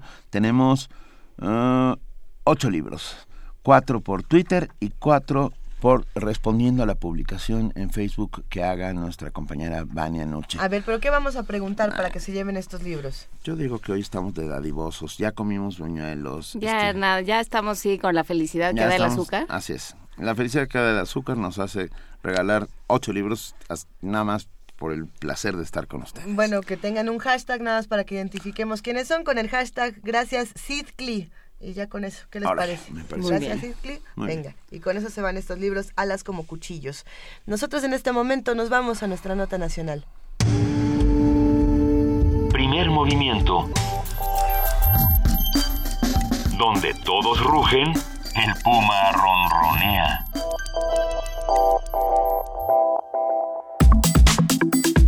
Nota del día. El Pleno de la Cámara de Diputados aprobó en lo general el dictamen de la Comisión de Hacienda para desaparecer el pensionista y dar paso a una afore que funcione bajo la figura paraestatal. Por su parte, diputados de Morena, Movimiento Ciudadano y PRD mostraron descontento hacia la medida, a la cual definieron como un nuevo atraco hacia los trabajadores. El dictamen de la Comisión de Hacienda fue rechazado por 116 votos de estas tres bancadas y dos abstenciones del independiente Manuel Cloutier y de la panista Rosario Rodríguez Rubio. En tanto, la Unión Nacional de Trabajadores rechazó los cambios en el pensioniste y advirtió que iniciará acciones en el Senado de la República para frenar las modificaciones, pues consideran que van en camino hacia la privatización. Agustín Rodríguez, presidente colegiado de la Unión Nacional de Trabajadores y secretario general del Este UNAM, eh, señaló a través del comunicado que no coincide la reforma tiene contradicciones que atentan contra el futuro de los trabajadores. Un análisis de esta nota, de las repercusiones que va a tener en la economía del país y de los individuos, como usted y como yo, hoy lo brinda el doctor David Lozano, integrante del Centro de Análisis Multidisciplinario de la Facultad de Economía. Doctor Lozano, muy buenos días. Hola. Hemos perdido la comunicación y, y bueno, vamos a intentar recuperarla en un momento. Sí, e, es, esta es una nota interesante porque como decíamos, no es que vaya a desaparecer como tal el pensionista, o sí, o qué va a ocurrir. ¿no? Desaparece el pensionista como está hoy, que es y da paso a una afore que, fin- que funcionará bajo la figura de eh, ente o entidad para estar. Eh, esto eh, tendremos que ahora ahora lo sabremos exactamente. Ahora lo sabremos. Bueno, eh, por su parte hay diputados de Morena, Movimiento Ciudadano y PRD que mostraron descontento hacia la medida, ¿no? Y bueno, Se separa administrativamente al pensionista del ISTE para convertirse en una empresa pública 100% del Estado mexicano, con personalidad jurídica propia, autonomía operativa, normativa y de gestión. Y ya tenemos al doctor David Lozano, integrante del Centro de Análisis Multidisciplinario de la Facultad de Economía. Muy buenos días, doctor Lozano. Muy buenos días. Muchas gracias por estar con nosotros. ¿Qué, qué implica esta medida de apare- bueno, desaparición o transformación del pensionista? Bueno, lo que han hecho el gobierno, bueno, en este caso la Cámara de Diputados que ha hecho con el pensionista, lo que es, es una modificación sustancial en términos de lo que es la figura para el manejo de las afores, las pensiones de los trabajadores en el país. Pero tiene varias consecuencias, porque esta transformación no es solamente que se va a manejar en términos eh, económicos las pensiones en nuestro país, sino hay un reflejo claramente de lo que se llama la bursatilización de los recursos de los trabajadores en términos de sus pensiones para los bancos, ¿no? Y esta Ujú. modificación lo que va a continuar es una nueva propuesta de reforma a la ley del ISTE. Y esto sí va a afectar a los trabajadores en su conjunto. El pensionista funciona como un afore desde la- el propio ISTE. Eh, ¿Estamos en lo correcto? Sí, así es. Y ahora, Entonces, eh, sí. Sí, no, dígame. No, no, y ahora, ¿cu- ¿cuál es el nuevo esquema? El nuevo esquema es de que pasarían los, eh, los ingresos de los trabajadores para sus pensiones o de su afore, sería podría pasar a la banca privada, lo manejaría la banca privada. Entonces, esta iniciativa, los que estaban de alguna manera presionando ya desde hace algunos años de que los recursos que maneja el Estado, manejada por medio del pensionista, se fueran o tuvieran mayor facilidad de irse a la banca privada a manejarse, por esta idea de, le digo, de bursa- bursatilizar lo que son los fondos de retiro de los trabajadores, era la propia banca privada, porque es una cantidad considerable de dinero, ¿no? Entonces el Estado mexicano, junto con eso, está en la idea de deshacerse de todo lo que es el manejo de las prestaciones de los trabajadores y ya no manejar más lo que es el manejo financiero de lo que son las pensiones de los trabajadores y dejarlo en manos de la banca privada. Esto, esto pasaba primero por cambiar la figura que se tenía, que era la de pensionista, modificarla y ya después de modificarla, eh, el gobierno federal va a proponer una nueva propuesta de ley para modificar la ley general del ISPE y sobre lo que llaman algunos el décimo transitorio, en donde los trabajadores tienen garantizada una cantidad por, respaldada por parte del Estado de las pensiones y de los aportes que se daban a los trabajadores de pensionista, ¿no? Ay, estamos, estamos Sí, estamos pensando, a de- ver, intentando hilar y entender bien a bien, porque bueno, ellos ellos mismos dicen que se garantiza la certeza en la ley del ISTE que en ningún caso las comisiones podrán exceder del promedio que cobren las administradoras de ahorro para el retiro, o sea que seguirá siendo estatal y sin embargo eh, jugará en manos de en, manos, De, de privados en manos de privados que además este pues la banca no es demasiado sólida en México entonces por, por ponerlo en esos términos. Entonces qué riesgos se corren Bueno, el- el- por eso mismo se lo comentaba, lo que pasa es que el gobierno no podía hacer eso, o sea, tenía que respaldar Cualquier movimiento que se tuviera de la FORE por parte de pensionistas. Y lo que ahora ellos hacen es decir, bueno, ahora podemos jugar con los fondos de los trabajadores en la banca privada. Y eso tiene muchos riesgos y puede provocar en algunos casos hasta la pérdida, si lo manejan mal, la banca privada de hasta el 40, el 50% de los fondos que tenga un trabajador. Entonces, si yo tengo mi fondo de pensión, tengo 10 pesos y a partir de eso el pensionista se le ocurre mandarlo a una banca privada sólida, como sucede hacerse, por ejemplo, no sé, por decir algún banco, eh, en el caso de México que esté jugando en la bolsa bursátil de Italia o, o algún otro país europeo y hay una pérdida sustancial, yo ya no lo voy a poder este, recuperar. O sea, es falso eso que se dice que ellos no garantizan que no va a haber ninguna pérdida mayor establecida. Eso eso no lo puede hacer uno por, por decreto. O sea, yo no puede ser por decreto, no hay devaluación del peso. No, eso pues sí obedece se a la situación económica del país. Entonces, si quieren regresar al gobierno mexicano al echeverreísmo, pues lo puede hacer por decreto, pero no puede jugar con las pensiones de los trabajadores. Y esa reforma que se está haciendo eh, sí deja vulnerables los fondos de los trabajadores. Y la banca no es totalmente sólida, como bien lo dicen ustedes, y tiene muchos riesgos y los últimos recursos que ha estado jugando en las bolsas de valores del mundo ha estado perdiendo de manera considerable los recursos de algunas pensiones.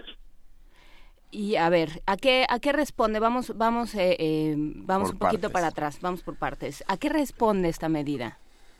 Bueno, esta medida responde que el gobierno mexicano ya se quiere deshacer en los hechos del manejo de las pensiones de los trabajadores. Una manera de hacerlo es decir, bueno, ya yo lo puedo manejar en la banca privada y demás, pero dentro de la reforma que ellos aprueban, también está la posibilidad de que el trabajador decida dejarlo en la banca privada y ya no ser pensionista quien lo maneje de manera directa. Es decir, algo que estaban ellos empujando para que se hiciera y no se podía hacer porque estaba la figura de pensionista, ya el trabajador no tenga opción y en algunos casos o no tenga conocimiento, se quede su afore dentro de la banca privada o dentro de algún banco privado. Ese es el riesgo que se tiene. Pues muchos trabajadores al no saber cómo es que se maneja en términos financieros, ni ellos mismos se lo saben, entonces van a poder dejar en disposición de la banca privada esos recursos y la banca va a especular con esos recursos, no está obligada a respaldar monetariamente eso. Ahí no tenemos, como en el caso del petróleo, un seguro por pérdidas, ¿no? Entonces, sí es un problema financiero bastante grave en el país y el, y el Estado mexicano se quiere deshacer del manejo de las pensiones en este país. Un paso es lo de pensionista.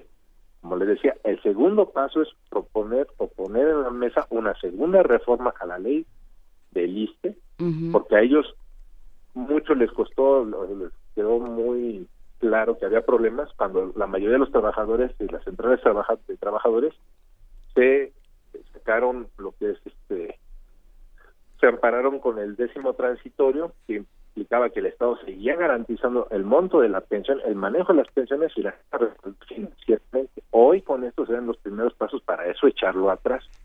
Y es la política. El único país de América Latina que había mantenido más o menos el manejo financiero de las pensiones todavía era el Estado mexicano hasta el día en el que ahora ya aprobaron esta modificación al pensionista. Entonces el Estado mexicano está diciendo que no va a pasar nada, que no va a suceder nada, y eso no es cierto. O sea, el mercado financiero a nivel mundial tiene movimientos y una manera de evitar este, el Estado tener el manejo financiero de los recursos es irlo trasladando al sector privado, que es lo que ya hicieron en los hechos. O sea, no se le puede llamar de otra manera. A ver, eh, doctor David Lozano, eh, ha pasado por el Pleno de la Cámara de Diputados, ¿no tendrá que ser pasado al Pleno de la Cámara de Senadores para su aprobación final? Sí, pero la- lo que va a pasar en el pleno de la Cámara de Senadores es que va a ser un paso abstracto, porque ahí va muchas pues, muchas cosas de intereses de por medio. O sea, tienes ahí una correlación en términos de lo que es el PRI, el Partido Verde, y no digamos una buena parte del PAN, que ahí están los intereses financieros también puestos, quienes han estado desde hace tiempo presionando para que se haga esto. Y va a pasar prácticamente fast track.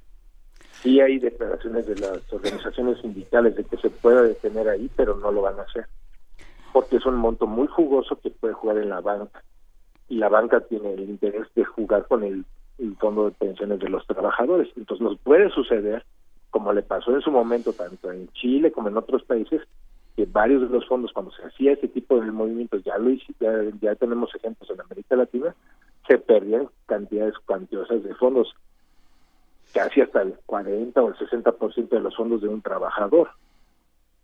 Pero Y entonces, no está, no está garantizando por ningún documento, ninguna ley que se detenga efectivamente o se respalde financieramente esto.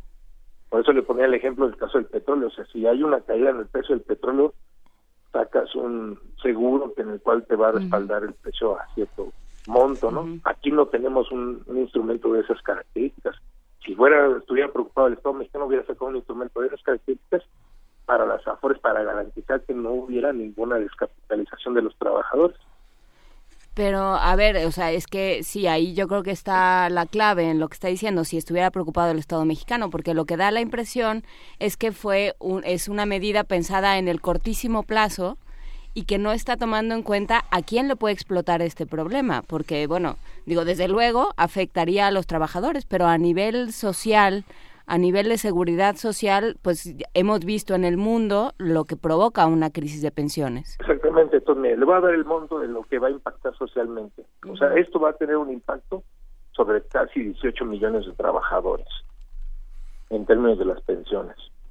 Entonces, este impacto que va a tener ya no es solamente en, en el manejo del recurso, es la calidad de vida que tengan si por hay un mal manejo financiero de estas de estos fondos de pensión Ujú. estos fondos de ahorro para las pensiones. En algunos casos, cuando se ha perdido una bastante considerable, los trabajadores prácticamente están perdiendo más de la mitad de lo que perciben de manera mensual. Y con las características de la economía mexicana, que es todo lo contrario de lo que dice el gobierno, o sea, cada que se nos dice que va a mejora, va a empeora, los trabajadores no pueden tener asegurado en el futuro la accesibilidad a la salud, a mantener un nivel de vida digno. Entonces, el Estado mexicano está empeñado en deshacerse del manejo del presupuestal de todo lo que son las prestaciones de los trabajadores. Y las pensiones es algo que no quiere ya manejar el Estado mexicano, ya no quiere manejar. Quiere poner un modelo en el cual solamente se ha manejado por instituciones privadas. Y dentro de estas instituciones privadas, la banca mexicana es totalmente un caos, es un desastre. Sí, bueno. Pero, eh, doctor David Lozano, déjeme hacer una pregunta ingenua. Ah, do- ¿Dónde se guardaba el dinero de las pensiones que manejaba el pensionista? Bueno, el pensionista, el dinero que tenía estaba respaldado por el Banco Central de México, o sea, el Banco Nacional de México. Entonces, el Banco de México era el que tenía el resguardo y el manejo financiero de estos recursos y garantizaba que tuviera totalmente estabilidad. Para que la gente del auditorio lo entienda, es como lo, la, el dinero que se maneja en bonos de gobierno. que a pesar de que haya un movimiento bursátil brusco, además el Estado mexicano te garantiza en lo que invertiste en bonos de gobierno tu dinero, ¿no? No, no te lo va a modificar ni te va a modificar de repente la tasa de interés. Si tú lo sacas de allí y ya no lo maneja el Banco de México, lo dejas expuesto a la institución financiera, dice, si hay algún movimiento financiero o yo tengo alguna pérdida, hay un movimiento de tasa de interés en mi instrumento en que yo metí tu dinero, yo te puedo cobrar tanto comisiones, que eso es lo que van hasta atrás, o puedo, puedo hacer un ajuste sobre lo que te voy a dar de rendimientos, cosa que no hacía el Banco de México, ¿no?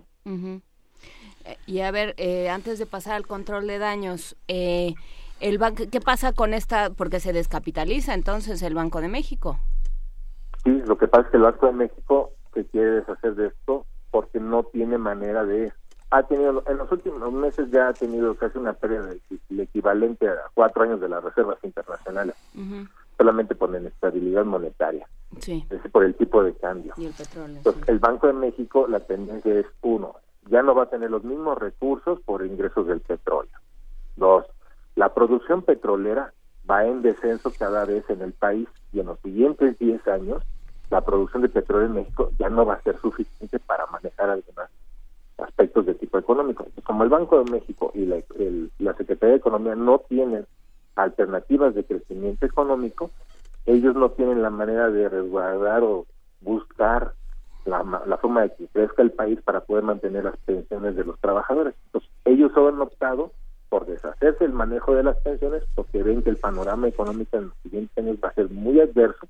Ellos no están generando fuentes de ingreso para el Estado diferentes a las del petróleo y la muestra está en los últimos datos donde las remesas ya superaron a los ingresos petroleros. Entonces, uno, una, una vía que ellos han visto que es la peor y han optado por eso es mandarla a la banca privada, dejarla accesible o que pueda tener acceso a la banca privada a esos fondos. Y eso fue lo que aprobaron en los hechos en la Cámara de Diputados. A ver, nos pregunta Juan Mayo Pérez, le pregunta, doctor Lozano, ¿cómo operan los modelos europeos de pensiones que se manejan en la banca? Bueno, era un poco lo que también quería comentarles. En Europa, eh, los fondos de pensiones, por ejemplo, se manejan en la banca privada, pero tienen seguros, o sea, tienen una serie de candados, tanto estatales, en el caso de Francia, en el caso de Alemania, y también tienen, a ellos sí tienen asegurados o tienen lo que se llaman seguros por casos de pérdida. Pero esto ha sido porque también la seguridad social en Europa es- está cobijada por un marco legal totalmente diferente en, América Latina y en el caso de México. El Estado, aunque lo pase a la banca privada, ellos buscan los mecanismos de asegurar los ingresos de los trabajadores, porque todos los perciben a nivel estatal. O sea, son, eh, son los mismos instrumentos, desde el secretario de Economía de Alemania hasta el último de los trabajadores. En el caso de México no se maneja así. O sea, no hay instrumentos que garanticen efectivamente que tú puedas transitar a la banca privada y que te asegure si hay un mal manejo, pérdida o quiebra de alguna institución financiera, que tú tengas un respaldo de tus recursos. En el caso de México y América Latina no se ha manejado de esta manera, se ha manejado totalmente a la inversa. Pero, pero es, es darse un tiro en el pie, digamos. O sea, yo creo que no, no es que en, en Europa sean, mm, se preocupen más por los trabajadores, sino porque eh, hay una conciencia de, en el momento en el que los trabajadores, en que todos empezamos a envejecer con este asunto de las pirámides invertidas, todos vamos a empezar a envejecer. Si, si ese asunto revienta, va a ser gravísimo. Por- O sea, no es un asunto de, de bondad del gobierno, sino de instinto de conservación. Exactamente, ¿Qué y aparte dice? porque tú tienes a los sindicatos más organizados en Europa, ¿no? Entonces son las centrales obreras fuertes en Europa que tienen muy amplia presencia y que los estados saben perfectamente lo que implica tener a las sindicales de trabajadores y porque saben que es una cuestión de conservarse en una, una serie de condiciones de vida. En el caso de Alemania ya se ha intentado a últimas fechas hacer una modificación a la ley de pensiones y les ha costado mucho trabajo por las características que tiene la clase trabajadora alemana, ¿no? Entonces, en el caso de México, como es más fácil decir como argumentos, esto no va a suceder, no va a pasar nada, no se preocupen, pero no se tiene un instinto, como usted bien dice, de conservación de lo que va a implicar socialmente, porque también no es un problema de que se le da dinero al trabajador y después de que se le da, quién sabe qué sucede con él. Ese dinero pasa al mercado interno, reactiva la economía. No hay una visión de esas características por parte del Estado mexicano. para el Estado mexicano lo considera una carga cuando no lo es así. No, bueno, y además, sí, sí, bueno, pues es, es el trabajo del Estado mexicano, ¿no? O sea, no, no porque, insisto, no, no por un asunto de bondad, sino por un asunto de cualquier problema se convierte o tendría que convertirse en un problema del Estado. Exactamente. Pero como los que tenemos dirigiendo la economía nacional piensan que el Estado ya no tiene que hacerse cargo y siguen con esa idea que ya fracasó a nivel internacional en su modelo, de que el Estado no tenía que intervenir o que no tiene que intervenir en el aspecto económico y financiero. Y además es como para tapar un problema de antaño. Cuando se crearon las AFORES había un problema y hay una discusión de fondo de que fue mal planeado y mal diseñado la estructura de las AFORES en este país para el manejo de las pensiones de los trabajadores y que lo que está produciendo son pérdidas en los recursos de parte del Estado para dar a las pensiones. Y ese es el verdadero trasfondo, que ese fue un error que se cometió desde hace tiempo y ahí se ha venido cargando y ahora quererlo corregir de esta manera lo que va a hacer es empeorarlo. ¿no? Sí, y volviendo a las afores, digamos, se convierten, estos fondos se convierten en afores, ¿eso es lo que entiendo? Sí, se va a convertir en una especie de afore accesible a la banca privada. Incluso le han dicho directamente a los sindicatos el pensionista que ellos se pueden convertir en una especie de asociación o una especie de fideicomiso que las cuales pueden tener el recurso y decir ellos a qué tipo de banco privado se pueden manejar. Esa era mi pregunta, o sea, ¿hay una alguna manera en que los trabajadores puedan tener acceso a su cuenta y ellos eh, manejarla? Exactamente, pero entonces el Estado dentro de esta propuesta que hizo es, bueno, yo te entrego a ti tu dinero, tú decides cómo se maneja, entonces si hay pérdidas, tú te haces responsable. Ese es el problema, es que antes estaba, el trabajador no tenía que estar pensando en hacer eso, porque esa era la función, es la función del Estado, ¿no? Resguardar esos recursos y preservarlos. Ahora lo que hay que hacer es, te entrego a tú tu dinero, si tú tomas una mala decisión o tú me dices que lo mande a, algún lado o que tenga contacto con alguna institución que tenga algún problema, yo no estoy responsabilizándome para cubrirlo, pues tu decisión. Nos escribe Ricardo Moreno y dice, existe regulación en México de la mejor del mundo que limita los instrumentos a invertir para limitar pérdidas.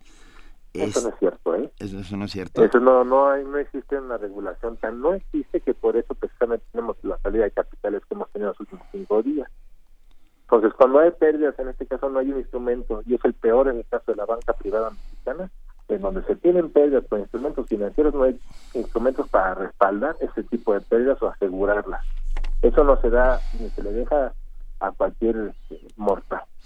¿Qué, y el ejemplo más claro lo que ha tenido que hacer el gobierno, que todos los instrumentos los ha contratado en Europa, precisamente todos los seguros para el caso del petróleo los ha contratado en Europa o en Estados Unidos, no los ha contratado en México, porque no existen. ¿Qué, qué hacemos los que estamos en pensionista, eh, doctor pues Lozano? el rosario. ¿Eh? Saberse el rosario. No, bueno, alguna otra... A ver, ¿hay alguien más ahí? ¿Otra posibilidad? ¿Alguna otra ventanilla a la que podamos acudir? O sea, es que efectivamente que se tenga esta modificación que se quiere hacer y que realmente el Estado tome en sus manos esa responsabilidad que tiene, no deshaciéndose de ella. Este, Nosotros, en este caso, lo que tenemos como opción, por ejemplo, si yo fuera un sindicato y demás, y a pesar de que, lo, de que uno diga, y en el Senado apruebe, como todo señala que va a suceder, esta modificación, entonces lo que tenemos que ver o hacer es buscar un instrumento que no sea dentro de la banca privada, sino está dentro del Estado mismo, es decir, dentro del propio Banco de México, que a mí me garantice mis recursos, porque no son los primeros que nos han preguntado esto. Ya se nos han aceptado varias, varios sindicatos, varias este, organizaciones, incluso hasta gente del propio gobierno mexicano, y nos han preguntado esto. Entonces, hay instrumentos que son dentro del Banco de México que son buenos, que se pueden mantener allí. Lo que peor puede hacer uno salirse dentro de esos instrumentos que tiene el propio Estado mexicano. Eso es lo que ellos quieren hacer, mostrarlo como más tentativo el sector privado, que es el más peligroso ahorita, más inestable, ¿no? Híjole, yo, yo la verdad es que el rosario no es lo mío, lo mío. eh, y- No, y- tampoco es lo mío, No. pero no lo están poniendo. Sí, pero es que me quedé pensando, ah, si, si, si la- las afores están compitiendo entre sí, ¿es cierto? Y está, Bueno, eh, eso dicen, ¿no? ah, no, o- o sea, no es así. No. No, o sea, lo que pasa en las afores es están diciéndole a usted, yo te voy a dar un, un, un respaldo financiero si tú manejas en mi asociación financiera tu dinero. Eso es lo que yo te digo. Que suceda es totalmente diferente. O sea, yo puedo prometer darte 10% de interés por el manejo de tu dinero en mi Afore, en mi banca, y otra cosa es que al momento de manejarlo te lo dar. Lo que ha sucedido es que ha habido varios trabajadores que han manejado en Afores este, privadas sus recursos y lo que ha sucedido es de que lo que les prometen de interés han obtenido mucho menos del 15% de- del monto total de lo que se les dice que se les maneja ah, como una un, un pago por manejo de su dinero, ¿no? Sí, O sea, no se ha cumplido al todo, entonces ellos se maneja mucho que está compitiendo entre ellas. Pues sí, están compitiendo para ver quién maneja esos recursos solamente, pero no están compitiendo para hacerlo atractivo realmente y que sea beneficioso para los trabajadores. Si no, dejaría de ser un negocio, ¿no? No, y además, bueno, hay, hay otro asunto ahí que se suma a la ecuación, que es que en general tenemos una muy mala educación financiera. Exactamente, o sea, nadie conoce los instrumentos financieros. No. Entonces, por eso le digo que ni siquiera los de la- del propio gobierno mexicano ni siquiera saben los instrumentos financieros. Le voy a dar un ejemplo solamente. El FIRA es una institución federal que existe en este país para sacar o hacer proyectos de inversión en la pequeña y medianos negocios en este país. Y los fondos de esta, de esta, de este bueno, de esta asociación del Estado, están asegurados, por ejemplo, de acuerdo al tipo de cambio preferencial en el país. Es decir, están en, están tasados en dólares. Y los fondos de pensión de los trabajadores del FIRA en México, junto con algunos del Banco de Comercio Exterior, están tasados en, de acuerdo al tipo de cambio preferencial que tiene el Banco de México. Pues, si hay un movimiento financiero eh, con respecto al tipo de cambio por la situación económica del país, ellos no sufren ningún cambio de ningún tipo. Están asegurados porque ya tienen un monto asegurado en dólares. Ay, Qué situación tan compleja, ¿verdad? No, deja tú lo compleja, o sea, lo que pasa es que se, Dolorosa. se a- antoja como, como un desastre esperando Sí. ocurrir. O sea, Es que esto va, eh, yo le voy a decir lo que va a suceder, porque yo también estoy en el ISTE. Yo Le voy a también. poner mi ejemplo. Yo con esto que estoy viendo que va a suceder, yo lo primero que voy a pedir, ya si pasa por el Senado, es sacarme afuera de donde de agarrarlo tal cual y la voy a regresar a un instrumento del Estado, voy a pedir que la pongan allí. Porque lo que va a pasar es que eso lo va a hacer, yo lo puedo hacer de manera individual. El problema es que la mayoría de los trabajadores no saben eso, no, no conocen ese tipo de instrumentos. Entonces, lo que va a suceder es que le van a decir, no, pues se puede ir a tal banco y le van a dar tanto interés. Una cosa es que me lo digan y otra cosa es que suceda, porque en los hechos no está sucediendo así. Estamos saliendo y constantemente en los medios de comunicación salen notas de pérdidas de fondos de ahorro por malas movimientos bursátiles a nivel internacional, en el caso de México, y estamos teniendo pérdidas. Nos, nos pregunta Magdalena Barba, que es una, una radioescucha que hace comunidad con nosotros, ¿pasará lo mismo con el IMSS? Sí, porque este es una, es- le digo que es un paso para el Estado deshacerse de todo eso. Y en el IMSS va a suceder lo mismo. Se va a plantear hacer un modelo similar a lo que ahora están haciendo en el caso de pensiones para dejarlo eh, disponible a la banca privada y que, entre comillas, el trabajador lo maneje. Pero el problema va a ser ese, que el Estado ya no se puede, ya no se va a hacer responsable de si existe un movi- hay movimiento o pérdida. Porque usted escogió un banco que se quebró o que se fue con el dinero. Ok, bueno. En lo que vamos, seguiremos en ello, seguiremos viendo, seguiremos viendo opciones, seguiremos pensando en las posibilidades de cooperativas, a ver dónde met- qué hacemos con, con el dinero que nos... Porque eh, eh, lo curioso es eso, que parecería que no fuera nuestro dinero, ¿no? Están jugando con... Es exactamente Eh. ese es el asunto, que nos lo manejan como si no fuera de nosotros. Exactamente. Y que no fuera una responsabilidad, porque nosotros estamos trabajando para el Estado, no estamos trabajando para otra persona, no para un particular, ¿no? Así es. Y incluso si lo fuera el Estado, tendría que garantizar, que es lo que pasa en Europa, tendría que garantizar esos recursos, ¿no? Claro que sí. Sí, Pues por bien. no hablar de los que trabajamos para el Estado y de todas maneras no tenemos pensión, ¿verdad? Pero eso ya esa es otra Yo- esa es otra bonita cajita de sorpresas. Doctor David Lozano, integrante del Centro de Análisis Multidisciplinario de la Facultad de Economía, le agradecemos muchísimo estar esta mañana con nosotros y bueno, vamos viendo opciones. La del Rosario de plano no, la, no nos gusta. Un enorme abrazo. No, igualmente. Hasta luego. Nos despedimos en este momento escuchando una canción. Si bien esto se siente como un problema que no termina, como una tira de Moebius, hay una película que retrata esto de manera perfecta, todos estos conflictos que parecen una locura, y es Lost Highway, donde aparece la canción de This Mortal Coil llamada Song to the Siren, cantada por Elizabeth Fraser en la disquera 480. On the floating oceans I did all my best to smile to your singing eyes and fingers. Drew me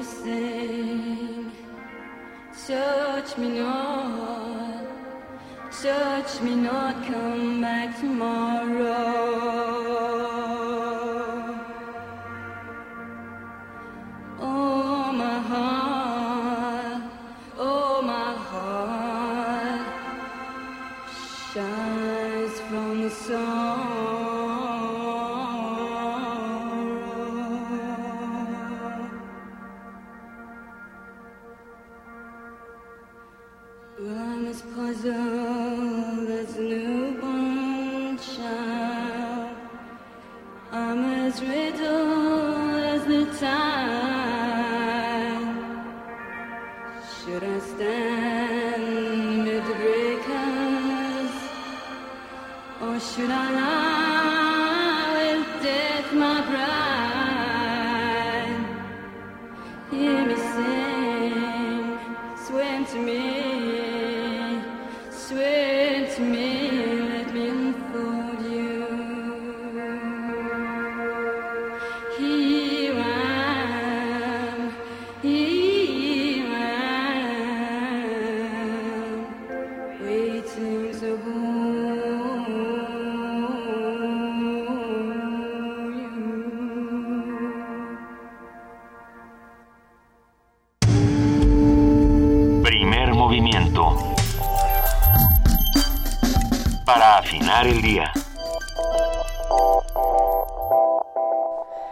Esperamos que hayan disfrutado esta deliciosa canción de This Mortal Coil llamada Song to the Siren.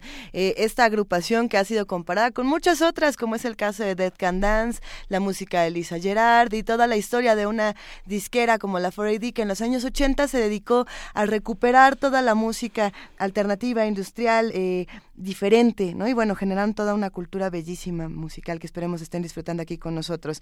Juan Inés, tenemos ya ganadores de cosas aquí en la mesa.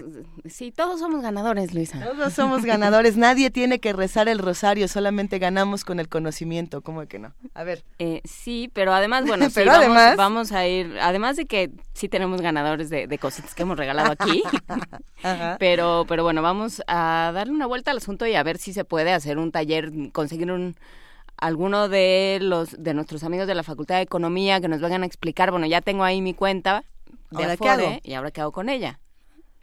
Vamos viendo. En algún punto platicamos aquí en Primer Movimiento con un par de economistas que fueron geniales y que nos explicaron qué teníamos que hacer con nuestro dinero este año, antes de que acabara el 2015, para empezar el 2016. Yo creo que podríamos preguntarles qué se hace ahora con este asunto Con de las afores. cuentas. ¿Cómo se ahorra? ¿No? Nos dicen que ahorremos en CETES, por ejemplo. Ajá, en, en instrumentos del gobierno, que era lo que, lo que decía nuestro invitado. Pues, ¿Qué se hace? Vamos a, vamos viendo qué hacemos. Pues digo, ¿qué? Si no, ¿qué? Que es- este es el momento de decir, como- saco todo mi dinero y me compro algo porque ya no lo voy a poder ahorrar. ¿O, o cómo, cómo, cómo funciona? No, no saquemos conclusiones apresuradas, busquemos a un economista que nos diga a partir de aquí cómo le vamos a hacer.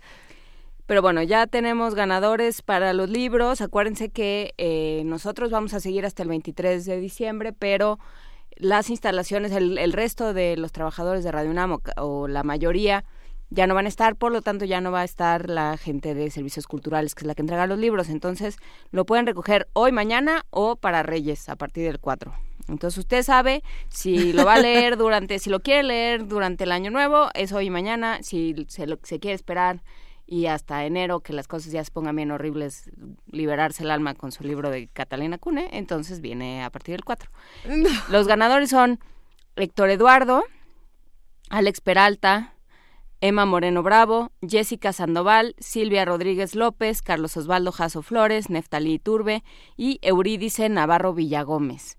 Eh, creo que se va a comunicar, se va a comunicar con ustedes, Vania Nuche, para que, para que lo sepan, deben recoger su libro hoy y mañana en las instalaciones de Radio UNAM, Departamento de Extensión Cultural, de 11 a 3 o de 5 a, 8, 5 a 6, con identificación. Si no pueden, a partir del 4 de enero. Muchísimas gracias a la editorial Sidcli, que no solo nos trajo estos ejemplares y que no solo nos invita hoy a la presentación, sino que nos trajo eh, ejemplares de Al- Alonso Núñez, que es un gran poeta para niños, creador, entre otras muchísimas cosas, de La hormiguita Gertrudis, un poema épico sobre hormigas, que compartiremos, invitaremos a Alonso Núñez y compartiremos este, esta hormiguita Gertrudis en nuestra poesía necesaria en algún momento. Lo haremos. Mientras tanto vamos a una pausa y regresamos. Primer movimiento. Donde la raza habla. La música puede ser el canal que nos lleve a recuperar espacios y ejercer nuestra ciudadanía. La música contemporánea y el arte también pueden servir para crear una convivencia, comunidad. La asociación Camin Art y el ensamble Muslab lo harán posible con la muestra internacional de música electroacústica Muslab 2015. Brasil, Argentina, Francia y México. Ocho compositores y artistas audiovisuales creando espacios sensoriales únicos en un mismo lugar. Daniel Blinkhorn, Philip Neu, Paul Gelsing, Demian Rudel Rey, Rocío Cano Baliño, Joao Pedro. Jueves 10 de diciembre a las 19.30 horas en la sala Julián Carrillo. Adolfo Prieto, 133, Colonia del Valle, a unos pasos del Metrobús Amores. Radio UNAM invita. Mi familia, mi gente, mis raíces, mis propuestas. En la Ciudad de México residen nuestras historias y forjamos nuestras vidas. Las y los ciudadanos construimos esta gran capital. Participamos, nos respetamos y convivimos democráticamente. Yo soy mi ciudad y vivo con sus valores. Instituto Electoral del Distrito Federal. Millones de páginas solicitan cientos de ojos que las supervisen. Buscamos estudiantes bibliófilos que quieran ser becarios en nuestro equipo de trabajo. ¿Te gustaría apoyar a la organización de la 37 Feria Internacional del Libro del Palacio de Minería? Hay cuatro áreas de trabajo a elegir según tus intereses y preparación profesional. Actividades culturales, prensa y difusión, anfitriones, atención a expositores. Consulta las bases y requisitos en filminería.unam.mx filminería.unam.mx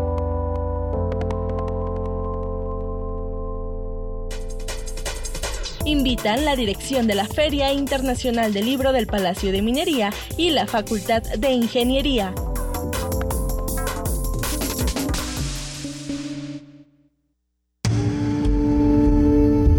Primer movimiento. Información azul y oro.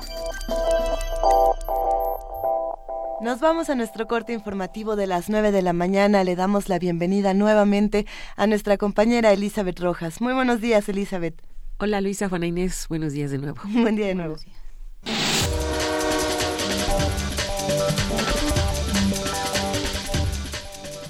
El secretario de Educación Pública, Aurelio Nuño, aseguró que los maestros disidentes de Chiapas mienten al decir que el camión que atropelló a uno de ellos era de la Policía Federal. En entrevista, el funcionario afirmó que las fotos y las imágenes los desmienten contundentemente. Por su parte, el vocero de la sección 7 de la Coordinadora Nacional de Trabajadores de la Educación en Chiapas, Hugo Alvarado, dijo que el autobús que atropelló al maestro durante una protesta contra la evaluación docente no fue secuestrado por ellos, sino que estaba rentado para el servicio de la Gendarmería. El colectivo contra la tortura y la impunidad aseguró que la mayoría de los migrantes que son detenidos por agentes del Instituto Nacional de Migración sufren algún tipo de tortura o trato cruel. Según el informe preliminar que presentaron, basado en entrevistas a 50 migrantes en Veracruz, Oaxaca, Chiapas y Tabasco, el 94% afirmó que durante su estancia en las estaciones migratorias fueron maltratados, 33 recibieron amenazas y 22 vivieron condiciones de hacinamiento. El secretario ejecutivo del Instituto Nacional Electoral, Edmundo Jacobo Molina, reportó que se sigue realizando el recuento de la votación en el Distrito 01 de Aguascalientes. Al presentar el informe sobre la realización del cómputo distrital, explicó que hasta el momento se han contabilizado 193 de 445 casillas instaladas, lo que representa un avance de 43.37%. El programa de resultados electorales preliminares registró solo el cómputo de 441 casillas y con sus resultados el PAN ganó el distrito con 46.184 votos y PRI Verde Ecologista de México quedó con 37.171 votos. En información internacional, ayer se conmemoró el Día Internacional contra la Corrupción. La corrupción tiene consecuencias desastrosas en el desarrollo, además de exacerbar la violencia y la inseguridad, subrayó este miércoles el secretario general de la ONU y llamó a sumar esfuerzos para rechazar cualquier manifestación de ese flagelo. En su mensaje para el Día Internacional de Lucha contra la Corrupción, Ban Ki-moon señaló que cuando los fondos que deben destinarse a escuelas, hospitales y otros servicios básicos van a parar a manos de delincuentes o funcionarios deshonestos, la sociedad en su conjunto se ve afectada. Asimismo, indicó que la corrupción puede generar descontento con las instituciones públicas y el gobierno en general, dando lugar a espirales de disturbios. Recordó que la Convención de las Naciones Unidas contra la Corrupción constituye una plataforma integral para los gobiernos, las organizaciones no gubernamentales, sociedad civil y los particulares. Finalmente, pidió aunar fuerzas para erradicar las prácticas corruptas y actuar con apego a los principios de transparencia, rendición de cuentas y buena gobernanza. Ello beneficiará a las comunidades y los países y ayudará a marcar el comienzo de un futuro mejor para todos, concluyó el titular de la ONU. Jordi Trujols, Naciones Unidas, Nueva York. En Suiza, las autoridades elevaron el nivel de alerta debido a la operación de búsqueda de cuatro sospechosos relacionados con las investigaciones sobre los atentados terroristas en París.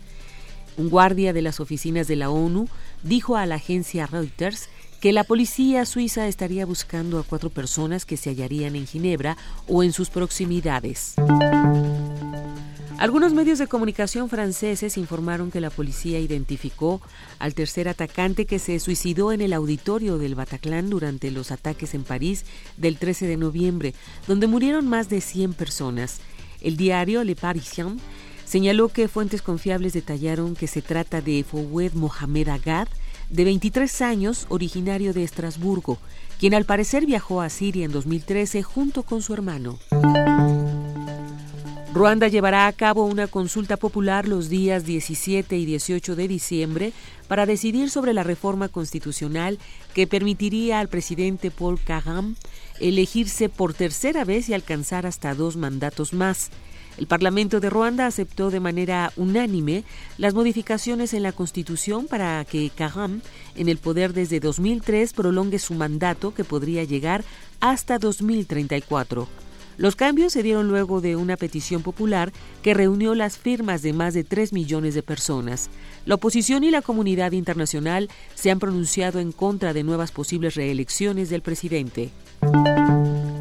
Alto comisionado de la ONU llama a ratificar tratados de derechos humanos. Los dos tratados de derechos humanos adoptados por la Asamblea General de la ONU en 1966 son tan pertinentes hoy como hace medio siglo y deberían ser ratificados por todos los estados, aseveró hoy el alto comisionado de Naciones Unidas para esos derechos. En un mensaje divulgado en vísperas del Día de los Derechos Humanos, que se celebra cada 10 de diciembre, Said Rahad al-Hussein se refirió al Pacto Internacional de Derechos Civiles y Políticos y al Pacto Internacional de Derechos Económicos, Sociales y Culturales, asegurando que constituyen el fundamento de las leyes internacionales de las garantías fundamentales. Esos instrumentos han sido ratificados por 168 y 164 estados respectivamente, pero aún hay 27 países que no han ratificado ninguno de los dos y ocho estados que solo han ratificado uno de ellos. En la actualidad nos enfrentamos a problemas nuevos y alarmantes como el cambio climático, el terrorismo, el aumento de las expresiones de odio contra las minorías étnicas y religiosas, las restricciones a la libertad de expresión y asociación y a los derechos de los trabajadores y la amenaza a la intimidad en un mundo cada vez más informatizado, declaró Said. El alto comisionado destacó que los pactos no son textos jurídicos abstractos, sino herramientas vitales para garantizar la defensa y promoción de las libertades, así como una respuesta humana y coherente a las crisis. Giselle Ducaten-Seiler, Naciones Unidas, Nueva York. En Siria, el gobernador de la ciudad de Homs, Talal al-Barasi, declaró este miércoles que comenzó a llevarse a cabo la primera fase de la tregua pactada entre los rebeldes cercados en el barrio de Al-Waer. Por ello, los rebeldes sirios comenzaron a abandonar Al-Waer, el único de los 36 distritos de Homs, la tercera mayor ciudad siria, aún bajo control de los insurrectos. Albarazzi señaló que durante la segunda fase, aquellos rebeldes que entreguen las armas serán reintegrados en la sociedad y sobre los que pesen condenas tendrán que cumplirlas, mientras que durante la tercera fase el barrio será limpiado de armas y quedará bajo total control del gobierno. Raham Emanuel, alcalde de Chicago, pidió disculpas públicas por el asesinato a tiros de un adolescente afroamericano a manos de un policía en 2014. Luego del escándalo que surgió por el video de la muerte de Laquan McDonald, de 17 años, a manos del agente Jason Van Dyck, que fue hecho público en noviembre, el alcalde busca retomar la confianza de los ciudadanos y del departamento de policía. Tras un año de evitar que el video se hiciera público por temor a que surgieran desmanes como los ocurridos en Baltimore, cientos de personas salieron a las calles de Chicago para pedir la renuncia del alcalde. Las manifestaciones se han realizado de forma pacífica.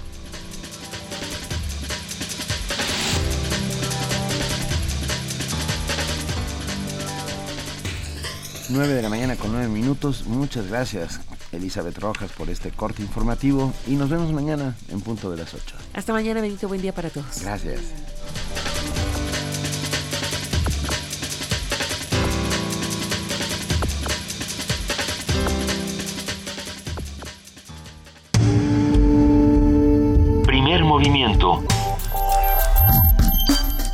Donde todos rugen, el puma ronronea.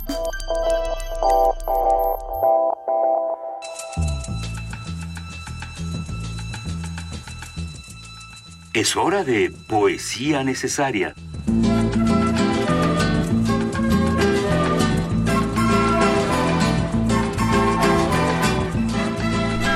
Llegó la hora de poesía necesaria, Benito. Así es. Y, y en la mañana que empezamos hablando de esto, dijimos amor, dijimos frío. Dijimos buñuelos. Dijimos, Mayakovsky, pero luego te arrepentiste. Me arrepentí porque, porque la porque la cabeza funciona de maneras muy curiosas. Y a la hora de decir amor y luego hablamos de frío, recordé Los formales y el frío de Mario Benedetti. Y entonces con enorme gusto va para todos ustedes los formales y el frío.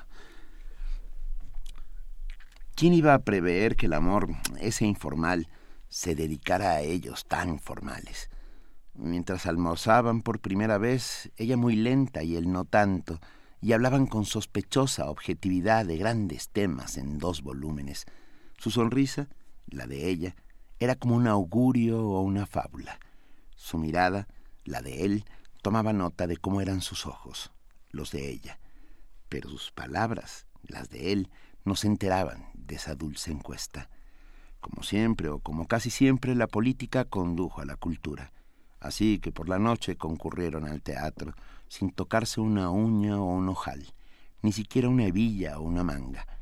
Y como a la salida hacía bastante frío y ella no tenía medias, solo sandalias por las que asomaban unos dedos muy blancos e indefensos, fue preciso meterse en un boliche. Y ya que el mozo demoraba tanto, ellos optaron por la confidencia, extra seca y sin hielo, por favor. Cuando llegaron a su casa, la de ella, ya el frío estaba en sus labios, los de él, de modo que ella fábula y augurio le dio refugio y café instantáneos.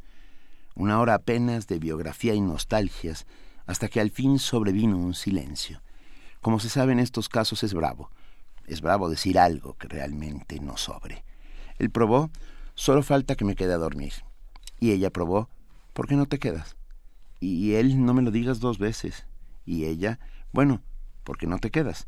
De manera que él se quedó en principio, a besar sin usura sus pies fríos, los de ella.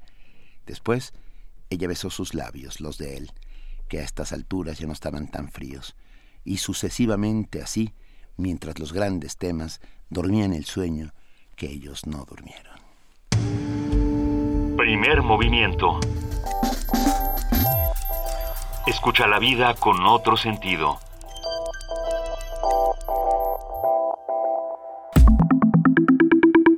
La mesa del día. Llegó el momento, como lo hacemos cada jueves, de adentrarnos a los mundos posibles, de, de, buscar alternativas distintas. Y bueno, esta mesa del día, Mundos Posibles, como siempre, la llevamos con el doctor Alberto Betancourt. Él es doctor en Historia, profesor de la Facultad de Filosofía y Letras de la UNAM y coordinador del Observatorio del G20 de la misma facultad. Eh, te extrañábamos, Alberto. ¿Cómo estás? Muy buenos días. Igualmente, pues espero que hayan ido a la calle donde están las nueve esquinas a comerse una buena birria cercas. Estuvimos en por ahí, fuimos por a Santa Tere, que también que también no canta mal la ranchera. Ah, qué bien, no, pues un saludo a Guadalajara y a todo el personal que anda por allá. Juan Inés, buenos días. ¿Cómo, ¿Cómo estás? Qué gusto verte. Yo aquí estaba, que no, que conste que yo aquí estaba. Sí, yo sé, yo sé. Vamos a hablar de François Hollande una vez más. Sí, vamos a hablar difícil. vamos a hablar de eh, personas que sufren metamorfosis, como las que sugiere Jean-Paul Sartre en el libro Jean Genet, comediante y mártir, uh -huh. en el que dice que los seres humanos somos propensos a sufrir transformaciones radicales. Uh -huh. A veces los hombres se convierten en monstruos y a veces los monstruos se convierten en personas, algo que anhela todo proceso revolucionario. Uh -huh. En este caso vamos a hablar de lo primero. Eh, en su texto, Por fin una voz que dice basta, publicado en su blog el 8 de mayo de 2011, el maestro Juan María Alponte, gran maestro universitario, uh -huh. a quien rendimos un afectuoso homenaje por todas sus contribuciones sí. realizadas como observador atento de la historia contemporánea, afirmó que uno de los factores que permitió el triunfo de Hollande fue el autosacrificio de Nicolás Sarkozy, que entregó el Estado a los banqueros y llevó hasta sus límites la privatización del Estado-Nación. Al presentarse a las urnas a votar, Hollande el ex, el ex colaborador de Mitterrand dijo que asistía a sufragar como un acto de oposición a la dictadura de los agiotistas. Mi prioridad es el crecimiento y no el déficit. No me rendiré ante la austeridad promovida por Merkel, remató. Uh -huh. En aquella fecha, en 2012, al asumir el poder, eh, François Hollande representaba la esperanza de que el Partido Socialista francés pudiera sustituir y a Nicolás Sarkozy y construir una alternativa mínimamente menos a la derecha que la anterior. Uh -huh. El recorrido que ha hecho es verdaderamente impresionante El 4 de diciembre de 2015, recientemente, la semana pasada, Hollande Luisa se paró con las rodillas dobladas sobre la cabina de un avión Rafale, mientras un oficial le explicaba la forma en que un piloto lee el tablero de vuelo.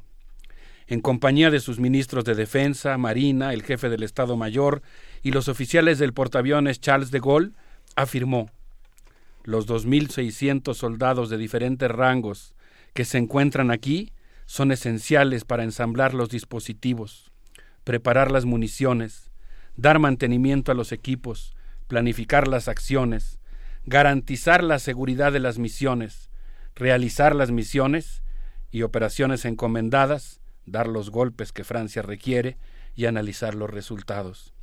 Para esta lucha, dijo, contamos con la presencia de nuestros aliados europeos, Bélgica, Alemania y Gran Bretaña, países solidarios que han enviado sus embarcaciones y han conformado un grupo aeroespacial, así como con 600 integrantes del personal militar de Jordania y Emiratos Árabes Unidos. Lo que estamos presenciando, Luisa, pues es la conversión de alguien que pretendía encarnar una alternativa a la dictadura de los banqueros a alguien que se ha convertido en su brazo militar. Es decir, alguien que ahora va a ir a Medio Oriente a una tarea geopolítica que tiene que ver con el reparto de, recursos. En esa ocasión, Hollande eh, señaló que el portaaviones Charles de Gaulle, en el que se encontraba cuando hizo esta declaración, cuenta con 26 bombarderos y 12 aviones cazas. Ustedes son excelentes pilotos, dijo. Lo demostraron en las 120 misiones realizadas hasta ahora. Nuestra flota es excelente, dijo. Los aviones modernos Rafale desde los modernos aviones Rafale hasta los antiguos Super que se jubilarán el próximo año. Debemos decir que los aviones Rafale son jets de caza de quinta generación, con dos motores, ala en delta para no ser detectados por los radares, y un sistema electrónico Spectra capaz de detectar rayos láser, y un sistema optrónico de telemetría, infrarrojo y térmico para localización y seguimiento de blancos. A mí me impresionó mucho, Benito, leer esta nota, porque pronuncia un discurso para enardecer a los soldados de Francia y convocarlos a la guerra, y en ese discurso dice, su misión, dijo más o menos, su misión demanda rigor y precisión, y ahora sí lo cito, para destruir centros de mando, campos de entrenamiento, recursos logísticos, incluidas las compañías de petróleo, sin poner en peligro la vida de los civiles en este reto Sin poner recaerá. peligro la vida de los civiles? Digo, perdón. E, eso dijo. ¿Cómo es posible? Y terminó y remató diciendo: Ese es el reto en el que recaerá nuestro honor. Poder cumplir con nuestra misión militar. Viva la República, viva Francia, soldados, ustedes representan a Francia, pero representan también a la humanidad. El hombre que pretendía ser una alternativa a la dictadura de los banqueros se convirtió en su brazo armado. Ante esto, yo quisiera señalar los comentarios hechos por el profesor Tomás Serré, profesor de la Universidad Jean Monnet de Saint-Étienne, en un texto eh, publicado y traducido por Rebelión, pero que fue originalmente publicado en Jadalilla. Eh, Serré dice algo que es muy interesante y que forma parte, Juana Inés, de lo que podríamos llamar la razón pública, dialogante, emotiva y valorativa que desde mi punto de vista es mucho más edificante que el himno del choque de las civilizaciones. Las emociones juegan un papel fundamental en la ética. Eh, a mí me impresionó mucho cuando el presidente Enrique Peña Nieto, al inaugurar en enero de 2014 la planta de Honda, mencionó que era probable que un robot pudiera gobernar a México. Yo no, bueno, pues ya, ¿no? E, esa, esa perla retórica y emblemática del pensamiento tecnocrático olvida que las emociones son justamente orientadoras de un código de ética. Aquí, por ejemplo, refiriéndose al caso de las declaraciones de Hollande, eh, el profesor Serré dice, eh, bueno, lo voy a parafrasear, pero dice, eh, los chacales no esperaron a que se recogieran los cadáveres o se secaran las lágrimas cuando ya estaban en los cielos bombardeando. Por supuesto. Los editorialistas mercenarios, defensores de la democracia liberal y el capitalismo competitivo, se apresuraron a afirmar, ahora cito, somos tan libres, tan felices y tan poderosos que no falta quien, corroído por la envidia, quiere destruirnos, pero nosotros somos la civilización. Se reafirma, vuelvo a citarlo, el hecho de que algunos gobiernos hayan llevado muerte y destrucción por todo el mundo, perpetrando bombardeos policiales e imprecisos ataques con aviones no tripulados, no tiene nada que ver con ese resentimiento. Termino la cita y continúo con la paráfrasis. Pensar que hay una guerra contra Occidente supone creer que existe una entidad así llamada y además supuestamente homogénea. Fíjate, Luisa, por ejemplo, aquí eh, la idea que sigue Serré es que la verdad es que la mayoría de los ataques se dirigen contra musulmanes apóstatas. Eh, esto de ser víctimas, en esto de ser víctimas, dice Serré, también hay clases sociales. La cobertura mediática no ha sido igual de profusa o conmovida cuando los afectados fueron los habitantes de un barrio pobre de Beirut, los 200 trabajadores rusos del Sinaí o los militantes de izquierda de Ankara que protestaban contra la guerra. Una cierta ideología asume que Francia es la representante de los valores universales que no fueron invocados durante cinco años de guerra mercenaria contra Siria y como dijo Claude Bortolón, el presidente del Parlamento galo, como dijo Thomas Jefferson, todos tenemos dos países, el, el propio y Francia. La derecha canta himnos al choque de civilizaciones. Hollande le da la mano en la Casa Blanca a uno de los principales responsables del caos en Medio Oriente. Y el primer ministro Valls declaró a Canal 1 de Francia, devolveremos golpe por golpe. ¿Qué quiere decir eso? el gobierno francés se va a equiparar a los propios terroristas. Hmm. Vamos a escuchar un recordatorio del ánimo republicano que debe recorrer el mundo con Patti Smith. Eso. Escuchando The People Have the Power.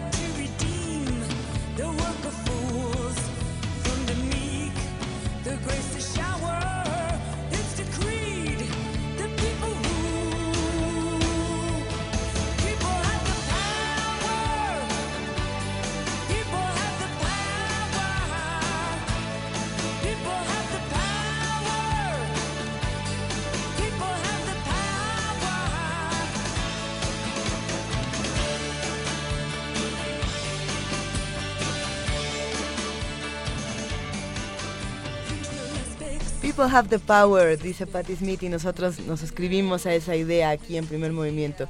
Eh, es bien interesante, Alberto, lo que estábamos mencionando eh, antes de, regresar aquí a, la cabina y, mientras estaba mientras estabas en tu participación. La justicia mediática es muy curiosa, ¿no? Elegimos qué mostramos y qué no mostramos y la pregunta ahí es para qué lo estamos mostrando, ¿no?